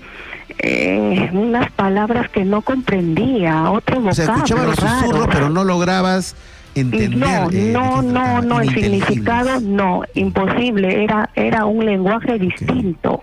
Era, era algo, un susurro de, de eh, terrible, extraño, que nunca yo he escuchado. Y no era mi radio, no era nada. Bueno, eh, ya no, eh, como le decía, el espectro salió como una rana del, del dormitorio, se desapareció. Y lo único que me pudo mantener firme y con fe y no tener miedo, tenía escalofríos, ¿no? Como se siente algo horrible. Mi oración, la oración, doctor. Ah, Hasta ahorita con la oración no me está molestando. Eso es lo único que hemos podido hacer, seguir orando, tener fe. Muy bien. No, sobre todo porque tienes niños pequeños, pues, ¿no es cierto? Sí, tengo mi niña de cuatro años y mi niño de trece. Sí, sí, sí, Bueno, siempre es importante dentro del contexto de ataques paranormales tener una fe. ¿no? Una Ay, doctor, sí, y, decir y sentir que no estamos solos, doctor, no estamos solos. Así es, tal cual, no estamos solos. Muy bien, Marcia, muchas gracias. Gracias por llamarnos desde Trujillo, Marcia. Okay. Bendiciones para ti y tu familia. y a seguir cuidándonos. Buenas noches, doctor. Buenas noches. Muy bien, queridos amigos, esta vez, esta noche estamos en, eh, tratando el tema historias paranormales durante la cuarentena y tenemos otra historia, esta vez de Malena, eh, que nos tiene una historia muy, muy interesante. Hola Malena, ¿qué tal? Muy buenas noches. Buenas noches, doctor, ¿qué tal? ¿Cómo está? Muy bien. Eh, cuéntanos, Malena, ¿qué tal? ¿Qué ha sucedido? bueno, doctor, a ver le comento, eh, siempre en, en, mi hogar, siempre, bueno, pasaban cosas extrañas, ¿no? Eh, inclusive, eh, uno cuando bajaba del, segundo nivel al primero, eh, siente como que los mira, los observa, ¿no? Especialmente en la sala o estando en la cocina. Siempre, siempre ha sido así, como que uno de cierta manera se llega a acostumbrar. En esta cuarentena, eso sí se ha intensificado bastante ya no solamente se siente, sí. sino de que inclusive, pues, bueno, ahora que en la cuarentena estoy con mi pareja, sus hijos, mi sobrina, y han visto sombras, sombras como de una persona alta, así es, que los miraba, inclusive que caminaba. Eh, tenemos un pequeño pasadizo que, bueno, mm, se ha dejado de utilizar. Y cuando han abierto, han visto la sombra y parada, como que esperando que viendo entrar. ¿No? Entonces, una sombra parada de un hombre alto. Así es, doctor. ¿Y lo ha visto toda la familia o solamente algunos miembros de la familia o solamente tú? Eh, por el momento, bueno, algunos miembros, otros eh, se siente. Ha llegado a un punto, doctor, le comento. Sí. Eh, bueno, es tan fuerte el sentimiento que prácticamente todos estamos en una sola habitación, ¿no? O sea, no les gusta. Que todos se han juntado para dormir en una sola habitación. En una sola habitación. Por miedo. Así es. Se vas a acordar cuando uno era niño, ¿no? Y a veces estaban con miedo, viste una película, qué sé yo, todos los, todos los hijos iban al, al cuarto de la mamá. Y, y, pasó, y, a mí me pasó una cosa así, ¿ah? Este, así te cuento, disculpa que interrumpa Malena, y así repito, además te cuento. Un día yo vivía, yo tenía, pues, ¿cuánto? Tenía 12 años, mi hermano tenía 10, mi hermana tenía 8 y mi hermanito chiquito, bebito. Y un día escuchamos, yo vivía en un pueblo en la sierra, en San Bartolomé, el pueblo de donde es mi señora madre. Y un día escuchamos, porque vivíamos en una casa que era, de madera, el segundo piso y la escalera de madera, que subían pasos. y, al día siguiente nosotros todos, que nos dormir en su cama, nos fuimos a dormir en la camota en la que estaba pues mi señora madre durmiendo, dormía sola porque mi, señor padre vivía en Lima, ¿no? Así que era el miedo, pues, y, al, y al, estar con la mamá como que un poco se atemperaba eso. Pero bueno, o sea, todos los miembros de tu familia, Malena, se fueron a, estar en la misma habitación por miedo. Así es, por lo menos eh, lo que es para dormir en la misma habitación. Durante el día sí, no hay, no hay problema, no había problema. Así es. Un día, bueno, yo tengo también unos canes. Y un día estábamos todos, todos en la habitación ya, este, ya para acostarnos. Y los perros comenzaron a lo que era a gruñir, primero hacia el espejo, porque tenemos un espejo que es de cuerpo entero, y comenzaron como a gruñir, y, comenzaron a ladrar. Y dijo, ya, ya, seguro por el reflejo. Me dijo, ah, saben que se pasían por su propio reflejo. Y los tres perros comenzaron a mirar hacia la puerta de la habitación. Y gruñían y doctor, se sentía, o sea, el mismo ambiente cambió bastante. Era tanto de que ni para el baño queríamos salir. Con eso le digo. El ambiente se, enrareció. Así, se sentía que nos observaba, los perros no querían salir. Fue bien, bien intenso. Y, al final, ¿cómo terminó todo este todo este tema, Malena? Cerramos la puerta, estoy a dormir. no podíamos salir, no podíamos salir de esto. Y si salíamos, ¿No acompañados. no, entiendo. De la habitación. Ah, ¿no salir? De la habitación hasta el día siguiente. O si salía, es acompañados. Por eso le digo, se siente bastante fuerte. Inclusive, bueno, hubo un episodio con, con mi sobrina que tuvo un sueño bastante feo. El soñó que eh, bueno, ella da unas capacitaciones, estaba en, un cuarto de mi vivienda a fondo, ¿no? Y pero se encontró con un personaje totalmente rojo y me comenzó a contar de que tenía como eh, que se hubiera quemado. Era una persona con todo, todo el cuerpo quemado y se identificó como el demonio. Entonces, y yo la vi, sí, o sea, se asustó y, se burlaba, le decía que el, sol existe, ¿no? O sea, cosas así, cosas para asustarla. y yo la veía como que estaba dormida, pero moviendo los ojos todo, y llegamos a despertarla. Y ella me decía que escuchaba, escuchaba las voces que le decíamos despierta, todo, pero no podía despertar, como que estuviera en, en, eh, pues en trance. Así es, como que estaba, eh, ya se me fue el nombre, doctor, eso que, que uno está como entre despierto y dormido y no puede despertar, no puede. En, este, parálisis del sueño. Así es. Entonces yo le dije, ven conmigo, entonces comenzamos a conversar y doctor, sentíamos como que alguien estaba fuera de la puerta de mi habitación, porque no con la puerta cerrada. Y, al final, ¿cómo, se, libraron de eso? Ya estamos, tenemos que ya ir al cierre. Que ah. ¿Cómo terminó todo? este eh, Bueno, realmente esperamos hasta que amaneciera y cuando fuimos, por curiosidad dijimos, vamos a ver el cuarto del fondo, doctor. Había, el, el, cuarto de su sueño había un olor como a podrido. A podrido, nauseabundo. A podrido, así es. Como que como si fuera un, baño público que no se ha limpiado, así, así estaba la habitación, doctor. bueno, no tiene una cosa, Malena. Este, yo creo, Sí, sí, bueno, generalmente cuando, de acuerdo a las teorías paranormales, cuando ocurren eso, es que ya las presencias paranormales ya son muy fuertes, ¿no? Son de muy muy baja estofa, como que podría decir, ¿no? Y a veces se podría, de acuerdo a esas teorías, se relaciona con el tema de la posibilidad de presencias demoníacas, ¿no? Cuando está a ese nivel, ¿no? Pero bueno, espero, Malena, pues que allá ese, ese, tema sea liberado en, tu casa, en tu hogar, y la cosa esté mucho más tranquila. ¿Ok? Muy bien. Listo, muchas gracias, muchas gracias, este, eh, Malena. Bien, eh, queridos amigos, vamos a hacer en este momento la pausa. Y eh, vamos a regresar con la parte final ya de nuestro programa, en este programa inaugural de No Estamos Solos a través de RPP, La Voz del Perú. Eh, ya regresamos.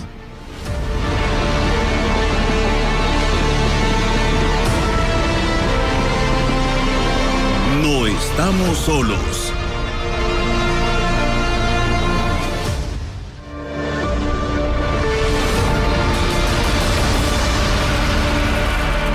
Y es del programa No estamos solos a través de la señal de RBP, la voz del Perú.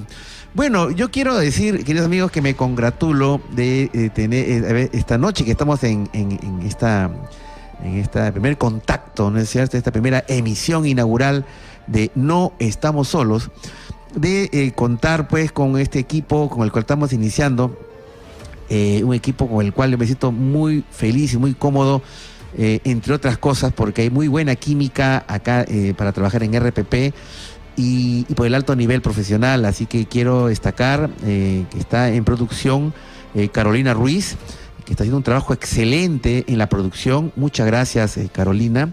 Y que esta noche he tenido a dos grandes amigos, nos conocemos de muchos años, en operando, ¿no? Este, nuestra querida Chipi, Vanessa Alexander, está con nosotros.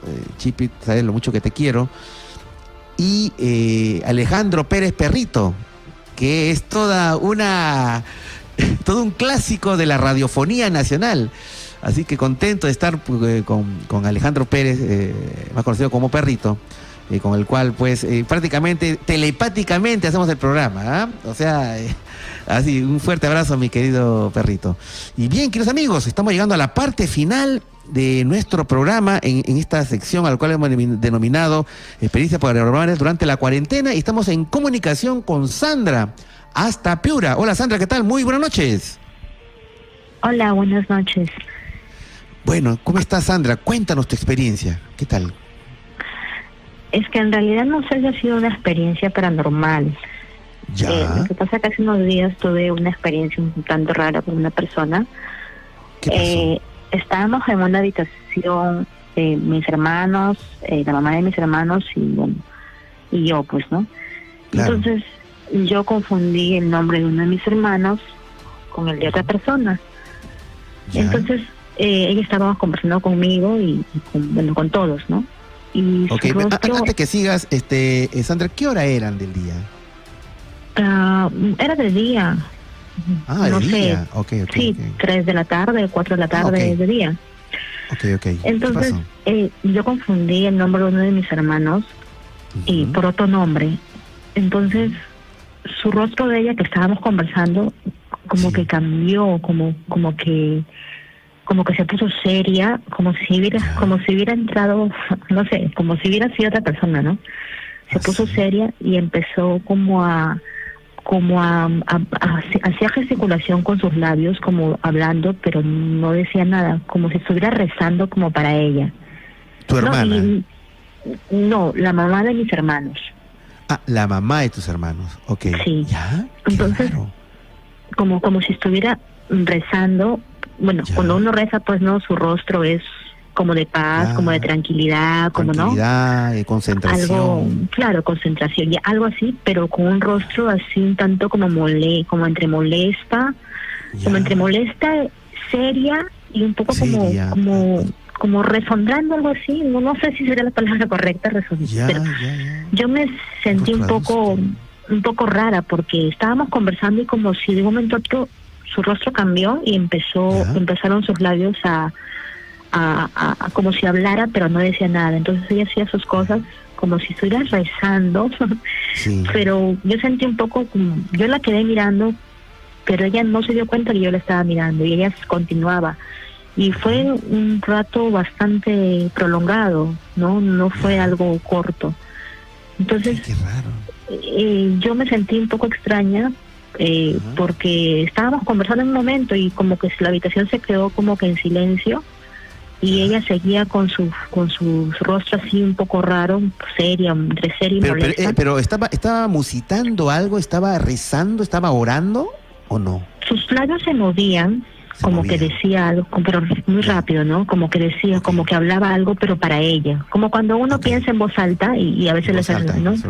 pero, pero su voz, exacto, pero como si estuviera rezando prácticamente, pero como le digo, su rostro no, no acompañaba con lo que si estuviera rezando eh, hubiera sido, ¿no? Si, si su rostro fuera mm. diferente, quizá yo hubiera pensado, ah, quizá está pidiéndole a Dios algo, o quizá eh, está disculpa, disculpa, que, te, que te interrumpa, eh, pero lo que no encuentro, eh, es, eh, Sandra, es qué, qué cosa el extraño. Digo yo, una persona de repente empieza a rezar, empieza a orar, empieza a concentrarse. ¿Qué cosa es lo que tú viste de algo que era no ah. normal, digamos? Porque estábamos conversando, estábamos conversando de un tema, entonces... Ah, sí, ¿Cambió su estado de ánimo? ¿Cambió todo? No, su rostro, o sea, su, rostro, cambió. Estábamos conversando, como le digo, estaban mis dos hermanos, este, ella y yo sentados, y yo le cambié el nombre a mi hermano, le, llamé otro nombre, ¿no? Le puse, en lugar de decirle, oye, Pablo, le llamé por otro nombre. Me confundí, ¿no? Me confundí en ese momento. Entonces, en ese momento que yo me confundí, fue como que, sí, como cuando, me confundí, como, como si yo me sentí como que un poco extraña porque como si me estuviera llamando, como si estuviera molesta conmigo, pero no me dijo nada y, y, pero su rostro de un momento a otro cambió, se puso seria y empezó, pero yo la miraba con el sentido de que ella se dé cuenta y, y pues este, ¿no? Pero es como que ella como que ella estaba sola en la habitación y nadie más estaba como entró en trance, digamos, ¿no? algo así, algo así, porque como que lo, como que la gente que estaba a su alrededor no estaba en ese momento. No existiera. No existía. Yo no sé si si si, si ha sido mi, mi, mi de repente yo lo he percibido así porque quizás manera.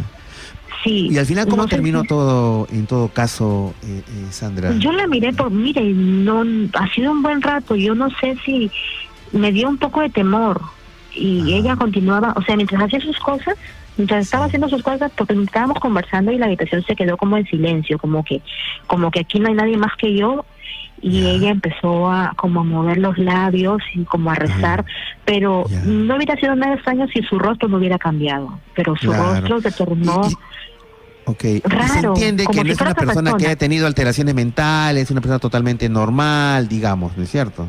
Mm, bueno, supongo que sí. Lo que pasa es que yo no la veo después de mucho tiempo, no es la esposa de mi mm, padre. Entonces, eh, pero siempre he habido, no sé si habrá habido, yo siempre he tenido como que esa cierta, cierto recelo hacia ella, ¿no?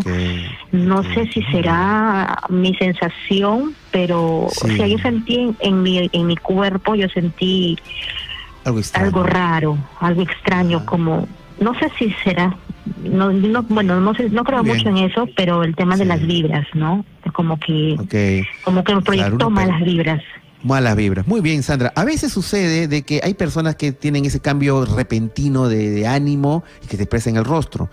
A veces sucede por el contrario que hay personas que desarrollan en esos momentos comportamientos extraños como por ejemplo hablar en otras lenguas xenoglosia. Y a veces se habla también como no de una espontánea posesión me parece que no ha sido por ese lado, pero de todas maneras ha sido muy interesante escuchar tu relato. Muchas gracias, Sandra, por, por llamarnos.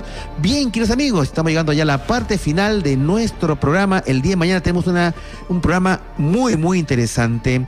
En el año 2006 les cuento que tuve una experiencia, un encuentro muy extraño con el fenómeno ovni en Chulucanas. Me acompañó en esa época una periodista española muy joven que había llegado y con el cual vivimos una experiencia que es, todos estos años lo, he guardado prácticamente en reserva.